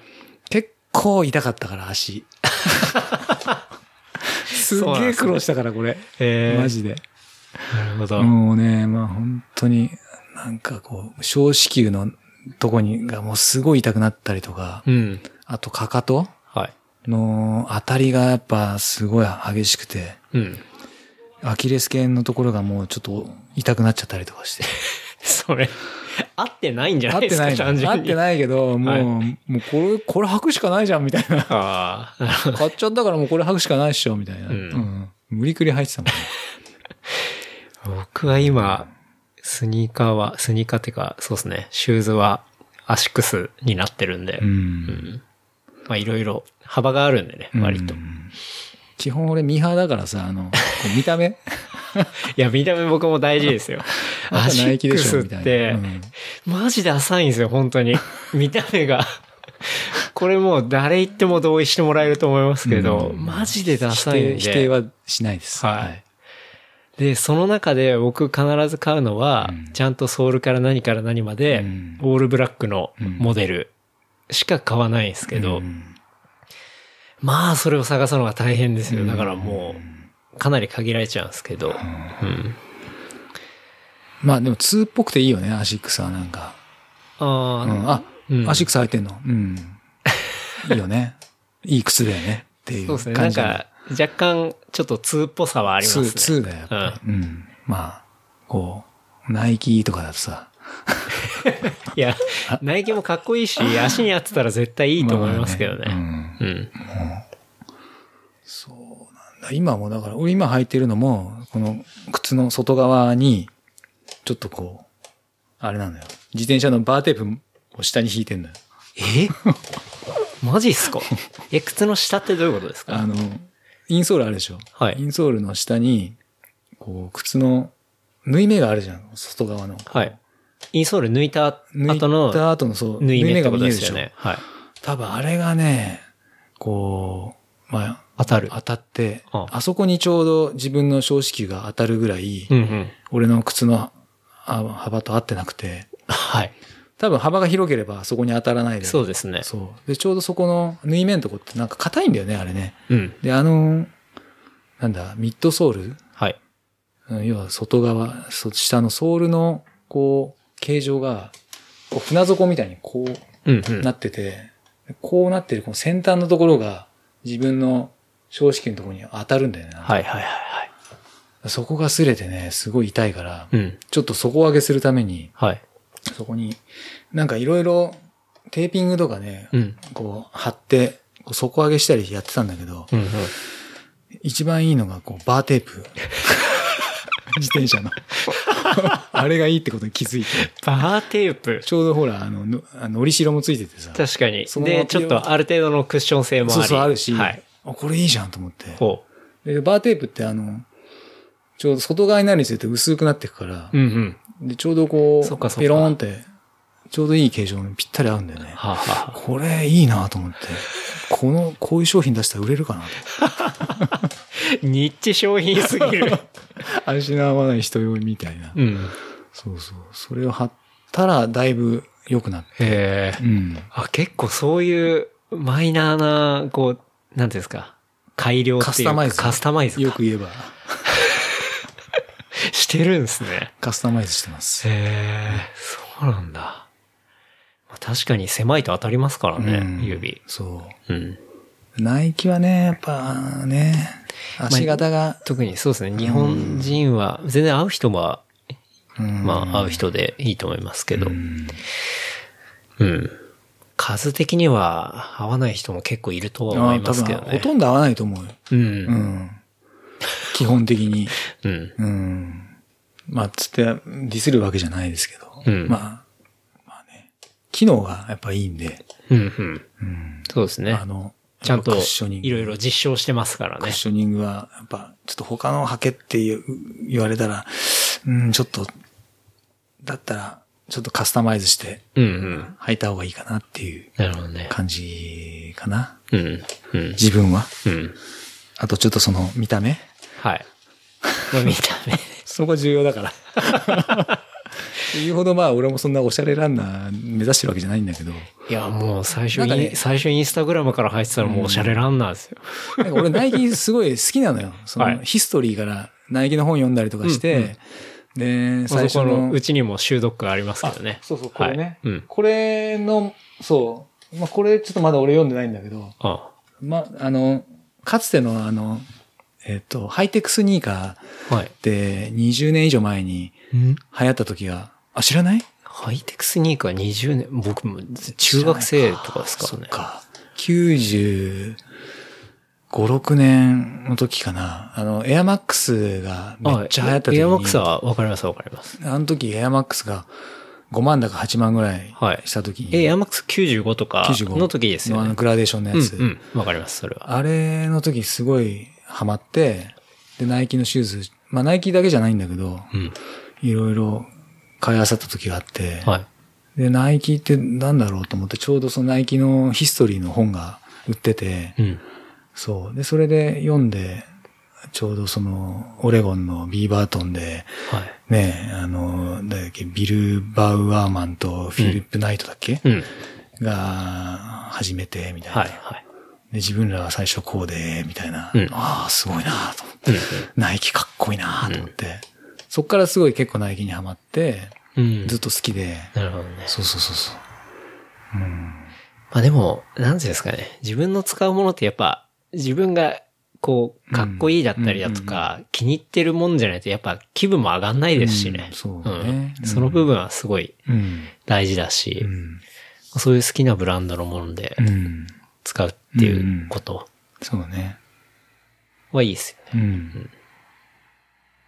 なるほどね。え、じゃあウェアとかも全部そういう感じですか？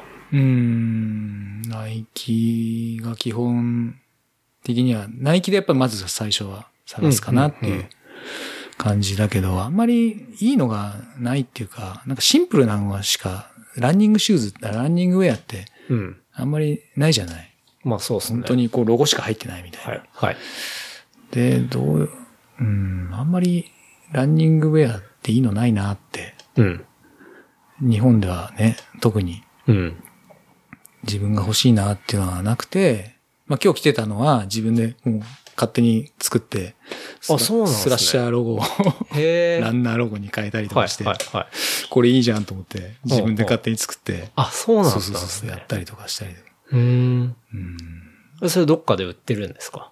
え、あの、春菜さん自体が個人的に販売したりはしてあ、いやいや、るんですか全然そんなことはしてなくて。でもこれ売ったら売れるかなって思いながらも、ただ着てるだけなんだけど、欲しい人いるかなって思うぐらい。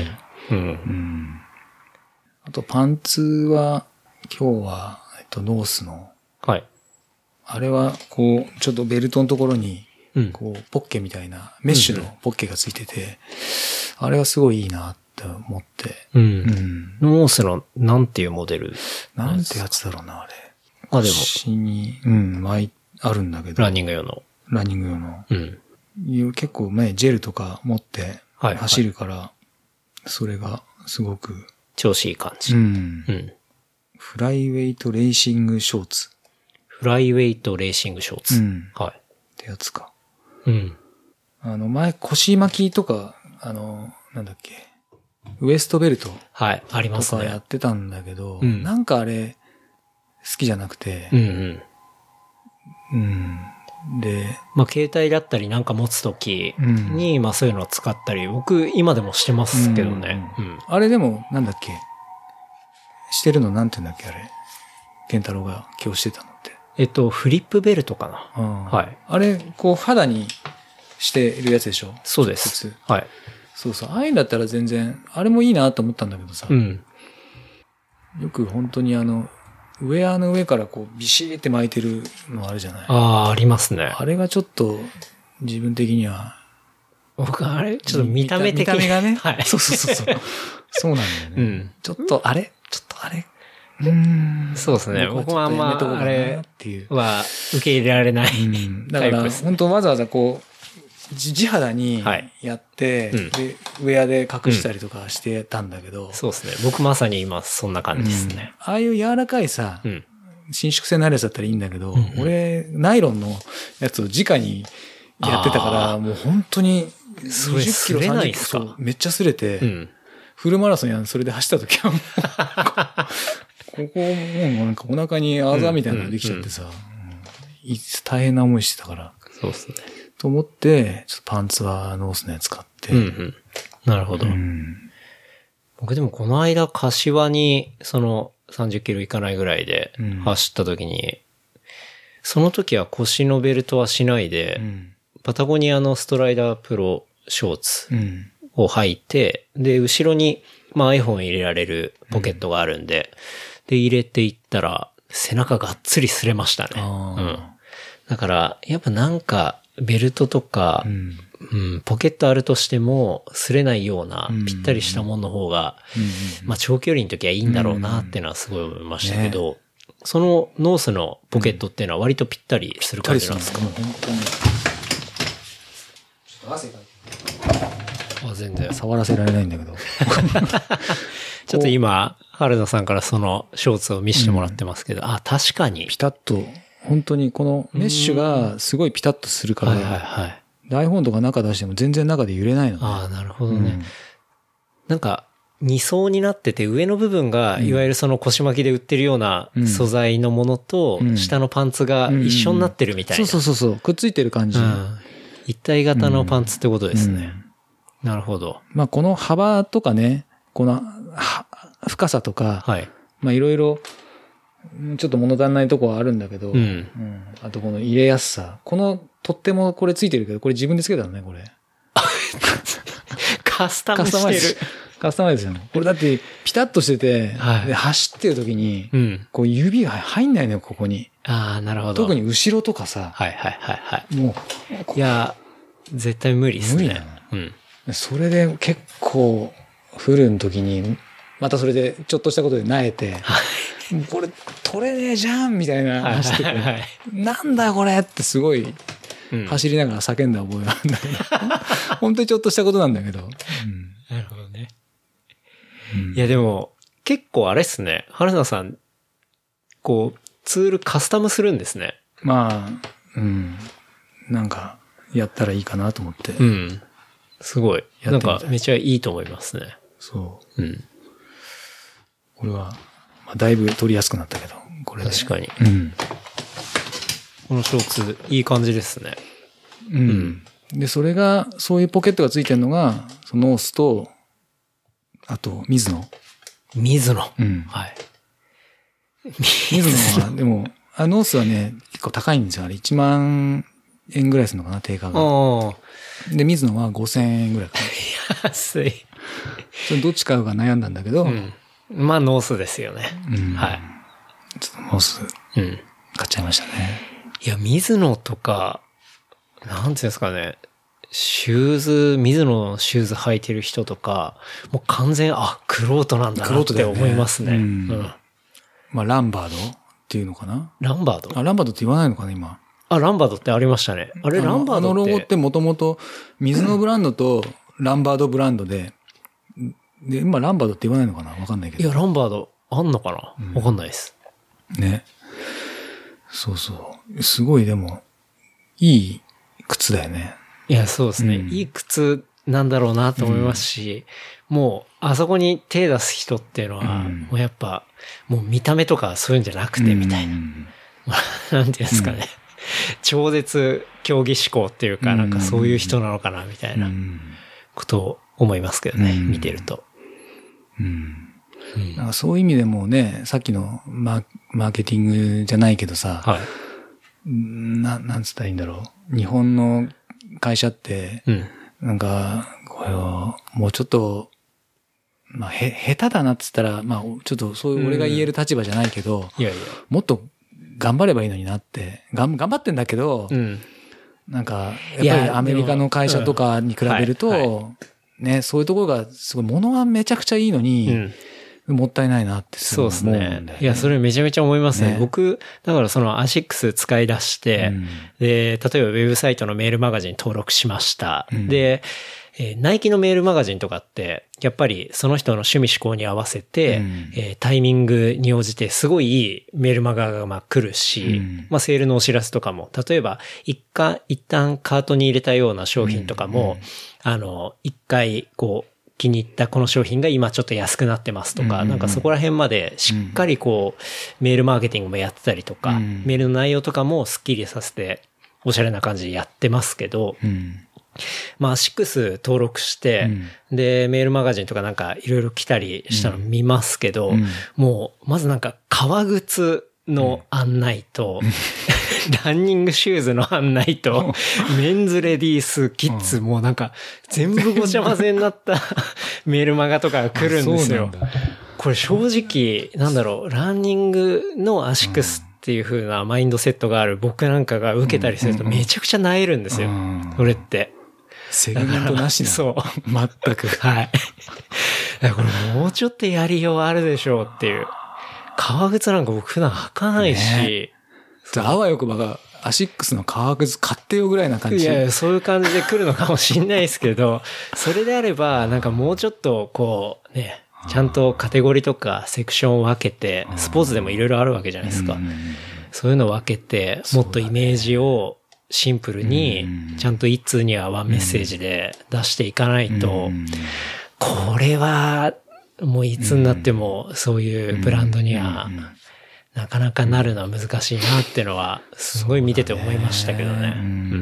まあ、やっぱ日本、まあ俺もね、自分も、まあ、メーカー勤めしてるんで、はい。本当に偉そうなこと言えないんだけど、そ、そこ、だから、ナイキとかね、はいが、やっぱどういうふうにやってんのかなっていうのが、やっぱその辺がね、やっぱ見習わなきゃいけないなってすごい思うんだよね。うんそういう意味でも、すごい、なんか好きっていうか、うん、うん。やっぱかっこいいじゃない？なんか単純になんか。かっこいいっすよすべてが、なんて言うんだろう。まあ、アップルもそうだし、うんこう、す、す隙がないっていうか。うん、まあ洗練されてるし、ねうん常に、こうんう、他のメーカーの2歩散歩先行くよううなんことをやってると思いますし。そうそういうところは、見習いたいなって、うん勉強になるなって、うん、うん。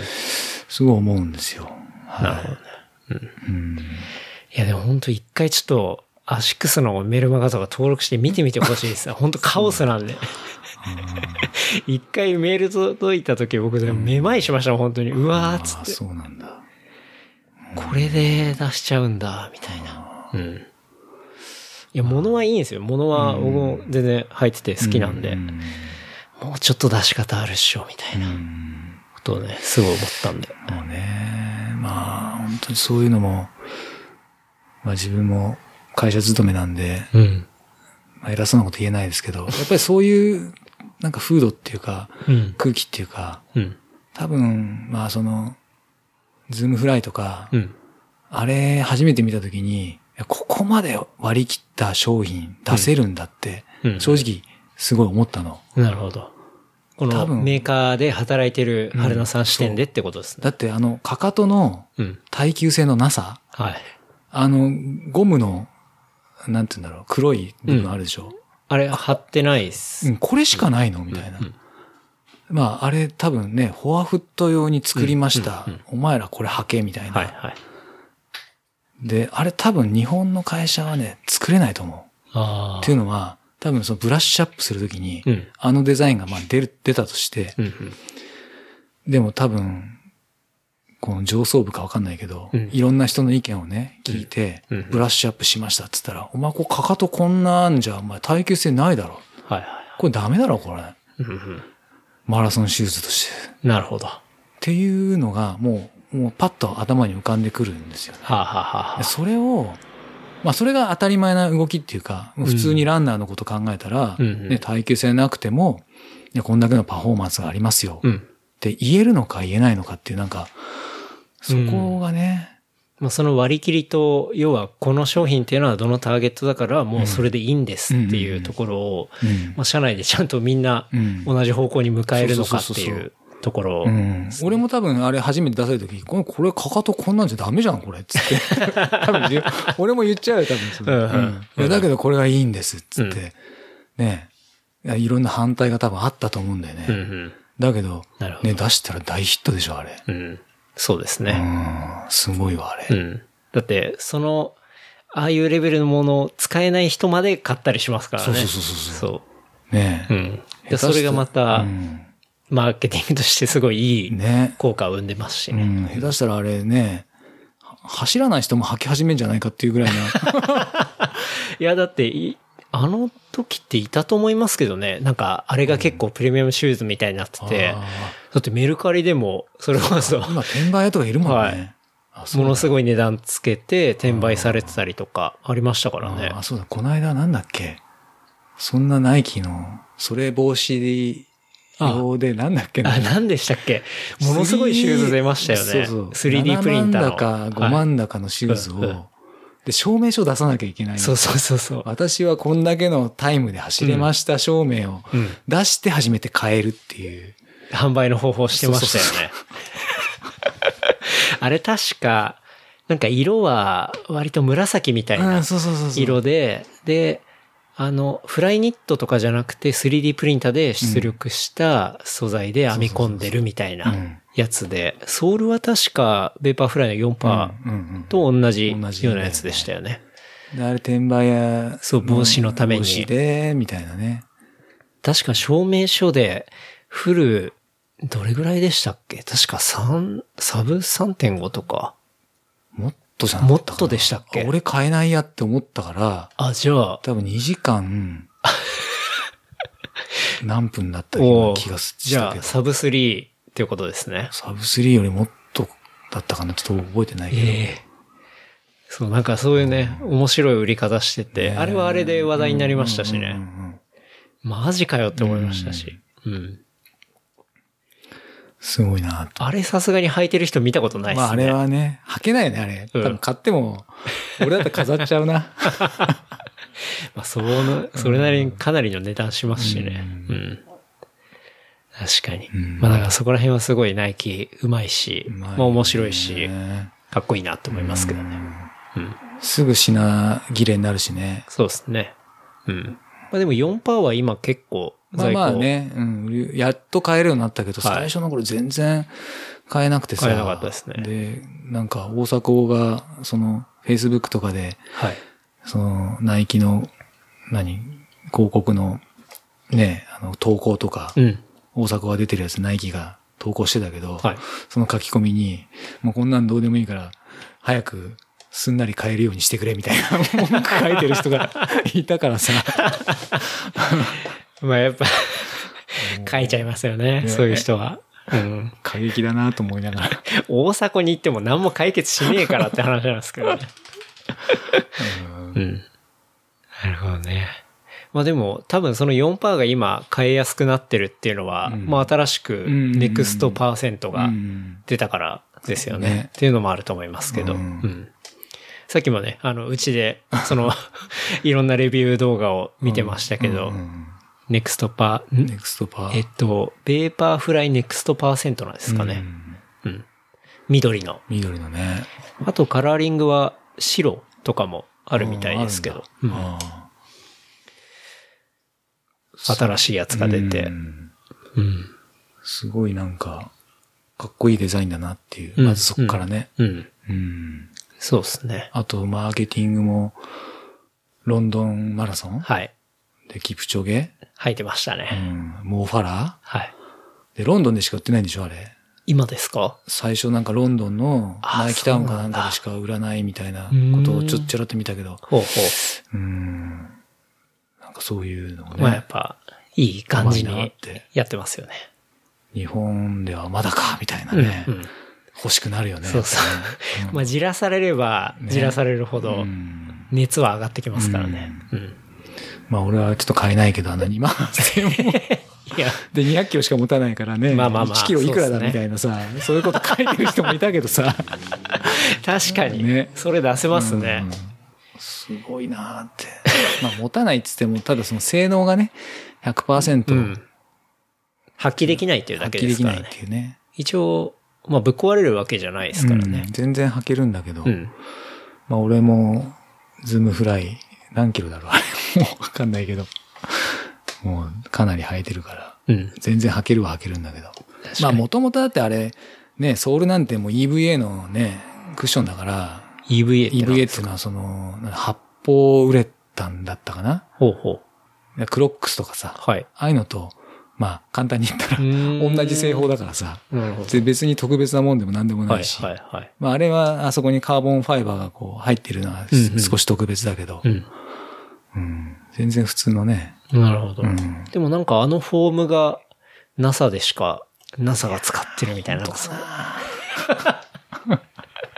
まあそうなんだよね。そう言ってんだったらね、みたいなそういうとこはまあ、もともと EVA がなんかね、その、例えば NASA のために開発したとか、はい、はい、はい。そういうものだったりするじゃない。ああ、宇宙開発から転用された民生化されたみたいな。なるほどね。ね。うん。ウレタンとかもそうでしょ？もともと。うん。そういうところから来てるもんだから。うん。うん。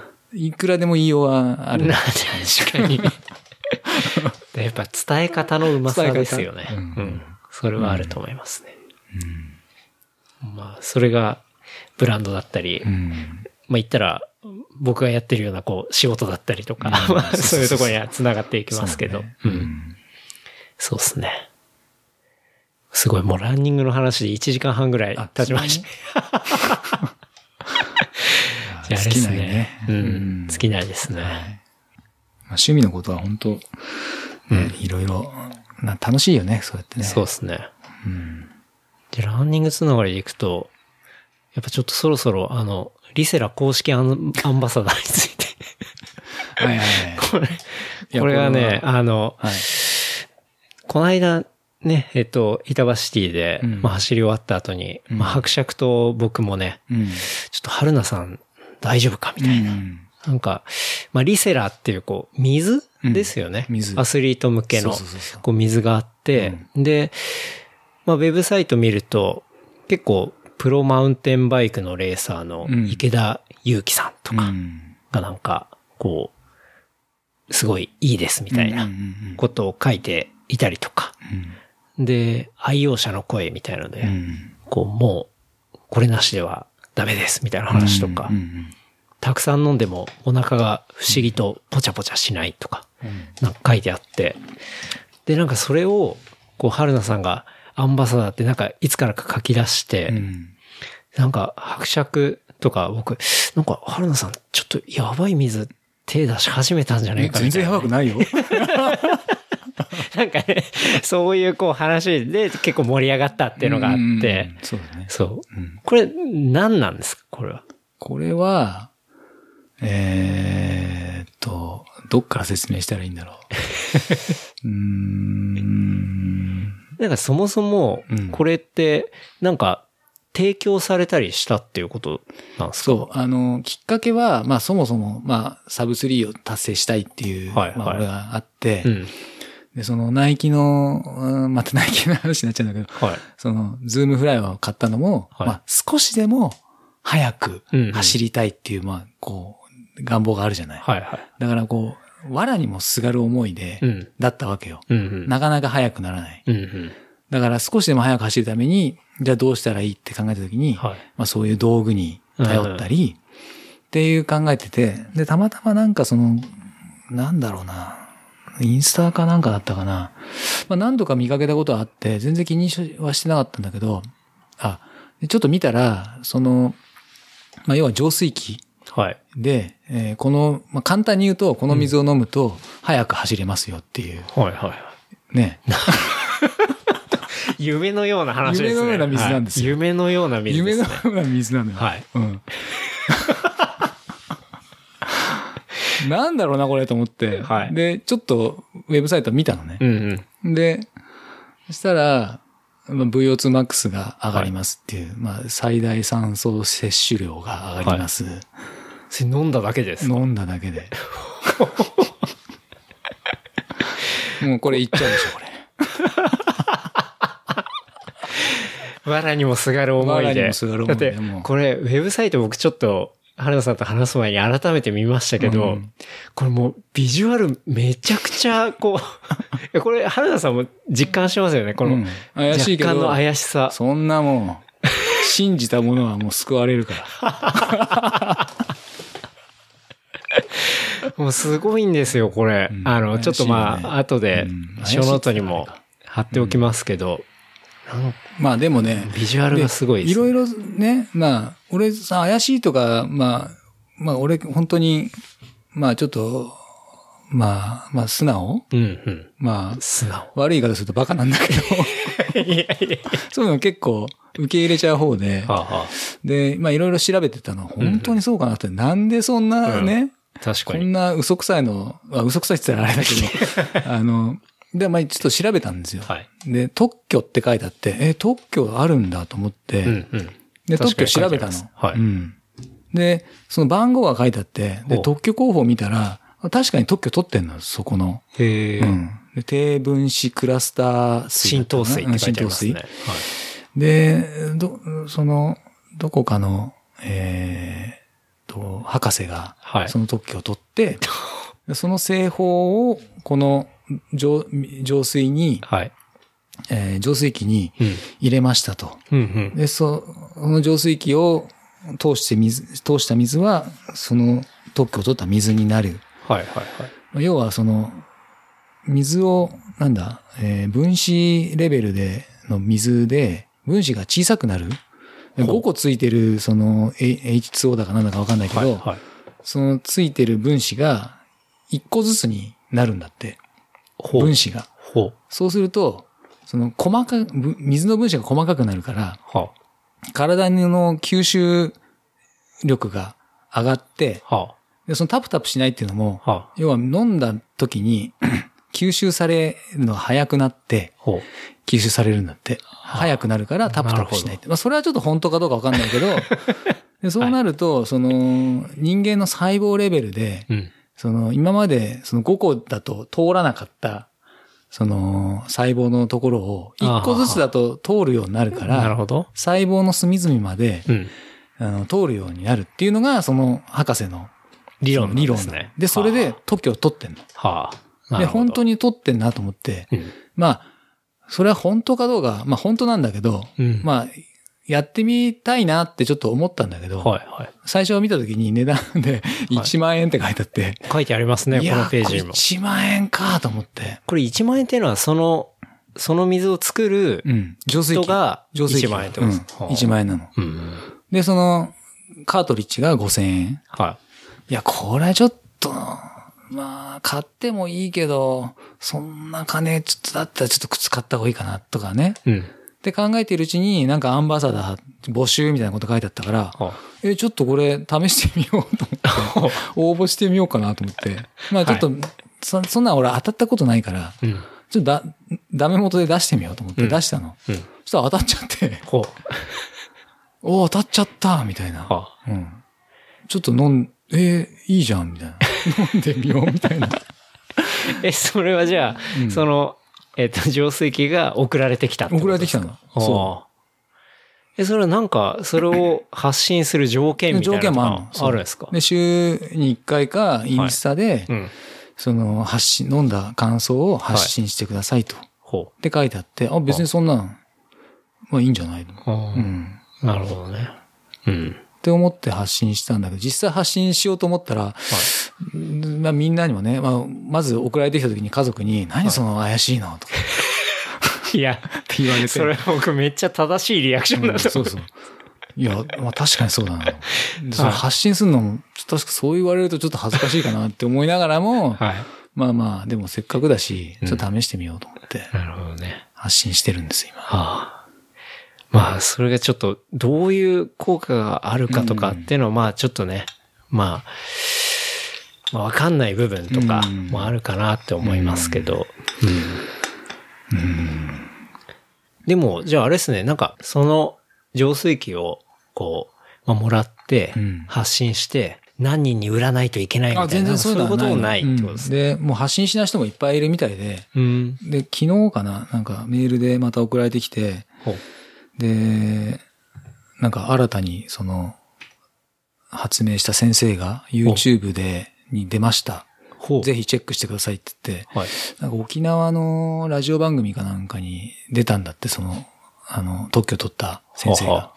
で、その動画の、あの、リンク貼られて、うん。で、まあ、昨日ちょっとそれを見たんだけど、はい。まあそういうのが情報来た時に、うん一緒に、あの、今まで一回も投稿されてない方がおられますけど、そういう方は返却してくださいみたいな あ、そういう人いるんだ。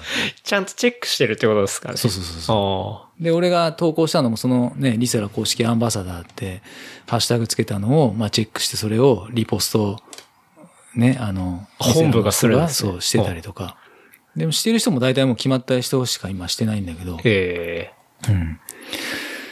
まあまあ、うん。まあ本当に聞いてるかどうかね、もう数値取ってないんで、うん正直わかんないです。あの、本当 VO2max が、はいえー今まで、俺、と、取れないから、うん。あの、あ今のガーミンのやつとか取れないですうん取れるやつだったら、本当に数値が上がったっていうのはわかるんだけど、うん。取れないやつでやってたから、ただその、それで数値が、でも最近本当に、まあ、ちょっと、その水のせいかどうかわかんないんだけど、うん確かにタイムは少し、少しずつ上がってるのね。それ絶対、だただその水のせいではないと思うの。僕、春菜さんのトレーニングの成果だと思いますけど、ね。そう、トレーニングの成果なの。うん。うん。だから水のせいにはしたくないってのはもちろんあるんだけど、トレーニングの成果だし、で、ちょっとその、板橋以降、はい。トレーニングの方をちょっと変えたりとかあ、して。そうなんですね。うんそれで上がってきてるなって実感はあるから、うんうんまあその水のせいかどうかって言われると、はっきりいや、イエスですとはなかなか言えないんだけど、うん。うん。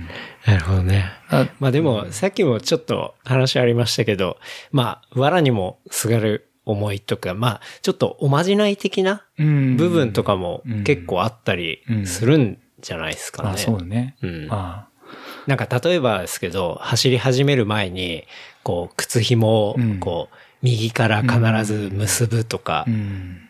だからそれってあんまり、こう、まあ、科学的には別にうん。ね、それがあるからどうなるみたいなことはないですけど、まあ、そういう現プラセボ効果うんだっけ、うんだと思うんだけどね。うん。まあ、っていうか、それがあるだけでも、うんうん全然プラスにはなるし、なんかまあ、おまじないだけど、その靴もね、うん。4%、はい。ね、ズームフライ4%、あと、ベイパーフライ4%、はい。ね、4%効率よくなる。うんうん。って聞いて履いたら、まあ本当にそのプラセボ効果で4%速くなるかもしれないし、うんうんうん。まあそういうのでも全然いいと思うんですよ。確かにうん。だそうやって水飲んで、うん。あの、自分はこれで速くなれるかもしれないってうんうん。思い込みながら走ったら本当に速くなれるじゃない？大体うんうん。そういうのって。確かにね。なんか、うん。新しい靴買った時とかって、まあ、これで速くなりそうって思うから買うわけで、そういう時ってやっぱり気分も上がってるし、なんかちょっとよ、もう本当微量ですけどね、うん。良くなった気になったりもしますしね。そういうね、なんかこう、一回自分を騙してみるっていうか、うんうん。そうあえてみたいなそうそうそうそうう。んうん。まあそういうのは一つ、なんか、やり方としてはなるほどね。ありかなっていう。うん。なんかそういうちょっと、なんていうんですかね。まあ、今回の水もそうですし、結構マラソン選手で、なんか首にうんシールみたいの貼ってファイる。あ、ファイテンか、あれは。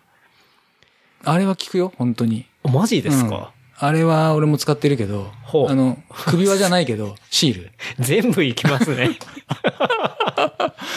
あれはね、俺はい本当に実感したのは、膝の怪我した時に、ほサッカーかなんかではい人体やって、う。はい。で、えっと、どっかのショップ行った時に、そのショップのお兄さんが、あうん膝怪我してちょっとサポーター探してんですよね、って言って、はい。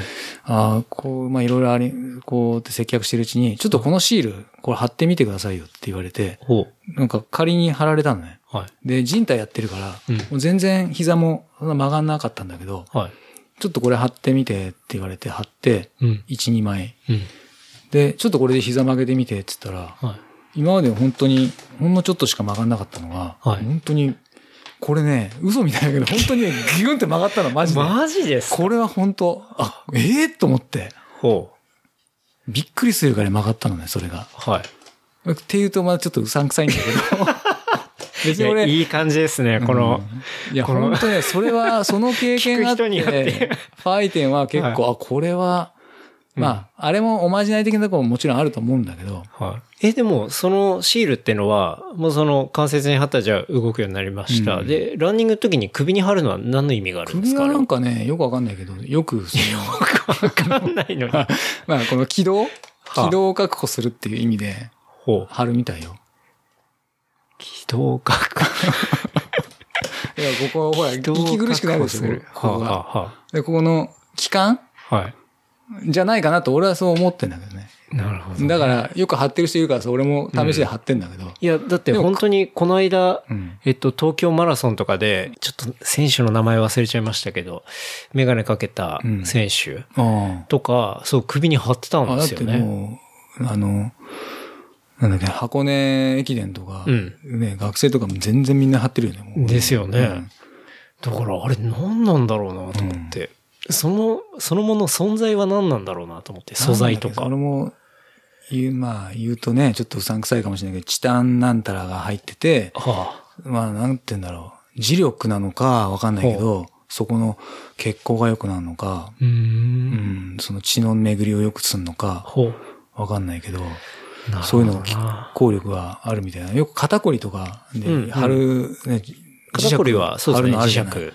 わかりまあ、ああい。うのと、まあ、あれとは同じとは言わないけど、うん。まあでも見た目はエレキ板みたいな感じですもんね。うん。で、一回、そう、俺も膝痛くなって、それで結構調子良くなった経験があったから、はいで、その、かみさんのお父さんが、うん。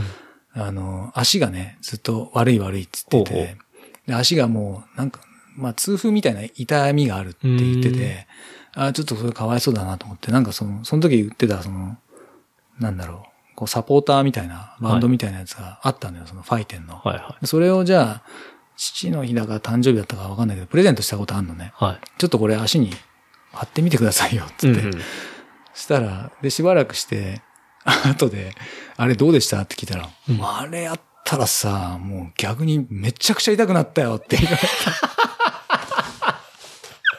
え？ー良くなったんじゃないですか？って。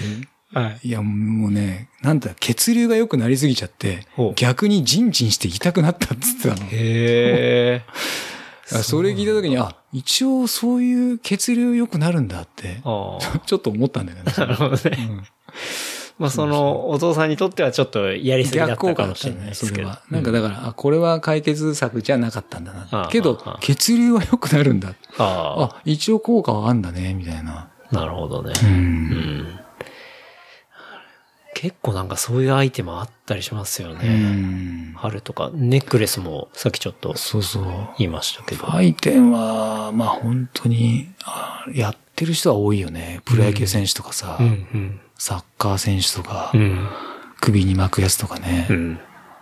うん。まあ合うのか。うん。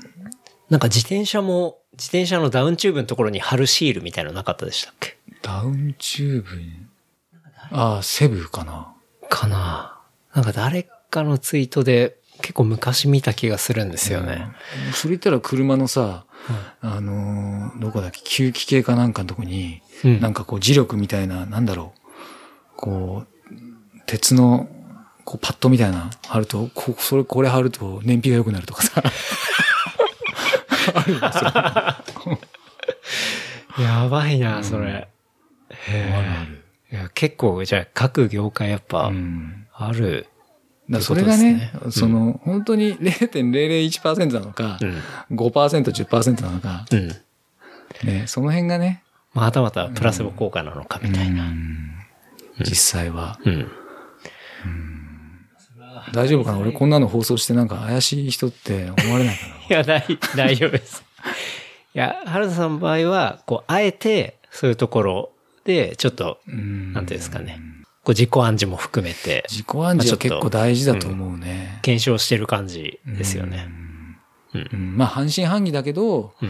うんまあ、自己暗示は大事かなって、うん自分を騙す。まあまあ、そうっすね。いい意味で自分を勘違いさせる。うん。俺、自分で思うんだけど、結構自分で勘違いすることがあって。なんか、ていうか、後で気づいて、あ、これ勘違いだったんだって思う時があって、うんでもそれがきっかけで何か始めたりとかうん。して、あ、結果的にあの勘違いしたのが良かったなって思う時があるのね。あの時もし勘違いしてなかったら、はい、はこれ始めてなかったなとか、い。なるほど。うん。っていうのが、ちょっと何だったか忘れちゃったけど、そういうのは、うん、あったね。なるほどね。まあ、勘違いとか、こう、全体知らないことの強さみたいなのは、なんか確かにあるなとは思いますね。うん。そうそうそうそう。ん。なんか知らないからこそ飛び込む、うん。飛び込める領域とか、ゾーンとか、うん。まあそういうのは確かにあるなと思いますね。だからそれを俯瞰的に見て、うん。こう、わざとうん。そういう勘違いをさせるとか、まあそういうことでうん、こう、割と成立してるプロダクトだったりとか、うんそういうのも実はあったりするのかなとか、うんいうのは思いますけどね。ううんん。そうっすね。うんまあ、無知だからゆえに、無知な人って最強じゃない、本当に。最強っすね。うん、そう、まあ、極端に言えばね。うんうん知らないから、いやー、いけるっしょって、まあ、俺も マラソンの始めじゃないけど、こんなに大変だって最初からしてたらさ、うん多分やってないよね。うん。こんだけ毎日さ、はい。月にうん。ね、200キロ走って、みたいなさ、それぐらいやってもなかなか難しいよって、もし知ってたら、うん。やってなかったかもな。いや、僕も最初のフルとか、すごい、割と舐めてた方だったんで、うんでも、走り終えた後に本当にもうこれは、とんでもなくとんでもない大変なことなんだっていうことを認識したんで、そうですね。まあ、最初のそういうことっていうのはあるでしょうね。うん、勘違いさせる、あえてやるとかね。うん。うん。まあなかなか難しいんだけどね。うん。自分を。マインドコントロールって言ったらまた変な話だけど。なんかこう、自分で自分を騙すってなんかもううん。難しいよね。なんかね。難しいですね。すぐできたらいいけど。うん。いや、だって、まあ今こそ本当に調べれば、それなりの答えはすぐ出てきますし、うんそうじゃなくてもうちょっと、こう、自分を、なんていうの、あえて騙すみたいなところって、難しいと思います。本当、うんこの時代だからこそ。ううんん。まあでも、もろもろやっぱそういう、こう、なんだろう、自分へのマインドセットだったり、ある意味ちょっとマインドコントロールだったりとか、うん。なんかそういう部分っていうのが、まあ多分、いろんな結果につながってきたりとか、っうんていうことですかね。うんうん。やっぱ人に押し付けられるのと、うん人に押し付けるの、うん。なんかここは一番こう、なんか、やっちゃいけないっていうか、ああ、はあ、はあ。うんそこかなって自分で勝手にそうですね。セットして、うん自分でやる分にはさ、うんその人の勝手だから、確かに。なるべく目、人、周りに迷惑かけないように、うん、うん。やってれば別にね、うん。まあ周りから見てりゃ面白いなっていうぐらいな感じでしょ？確かに。これがあれですよね。板橋シティ走り終えたまあ伯爵といる中で、春菜さんが急になんかあの、目ギンギンさせて、実はすげえいい水があって、みたいな。急に声のトーンまで変わっちゃってみたいな。ってなったら、春菜さんちょっと大丈夫ですか？みたいな感じになっちゃいますけど。ううんん。まあ、春菜さん自分で普通に使ってるだけそうそうそう。ことですからね。うんうん。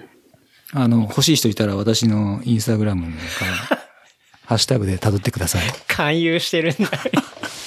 勧誘するんかい、つって。まあまあ。お知らせはこちらまで。テレビのその、下やってもこれラジオ通じないですか？あ、そっか。ダメか。いやいや。すごいですね。もうランニングの話いっぱいしました。はい。あれですね。でも、まあ、まとめると、この秋は、やっぱ春菜さんのその、サブ3、259チャレンジですね。50? 259。2時間59分。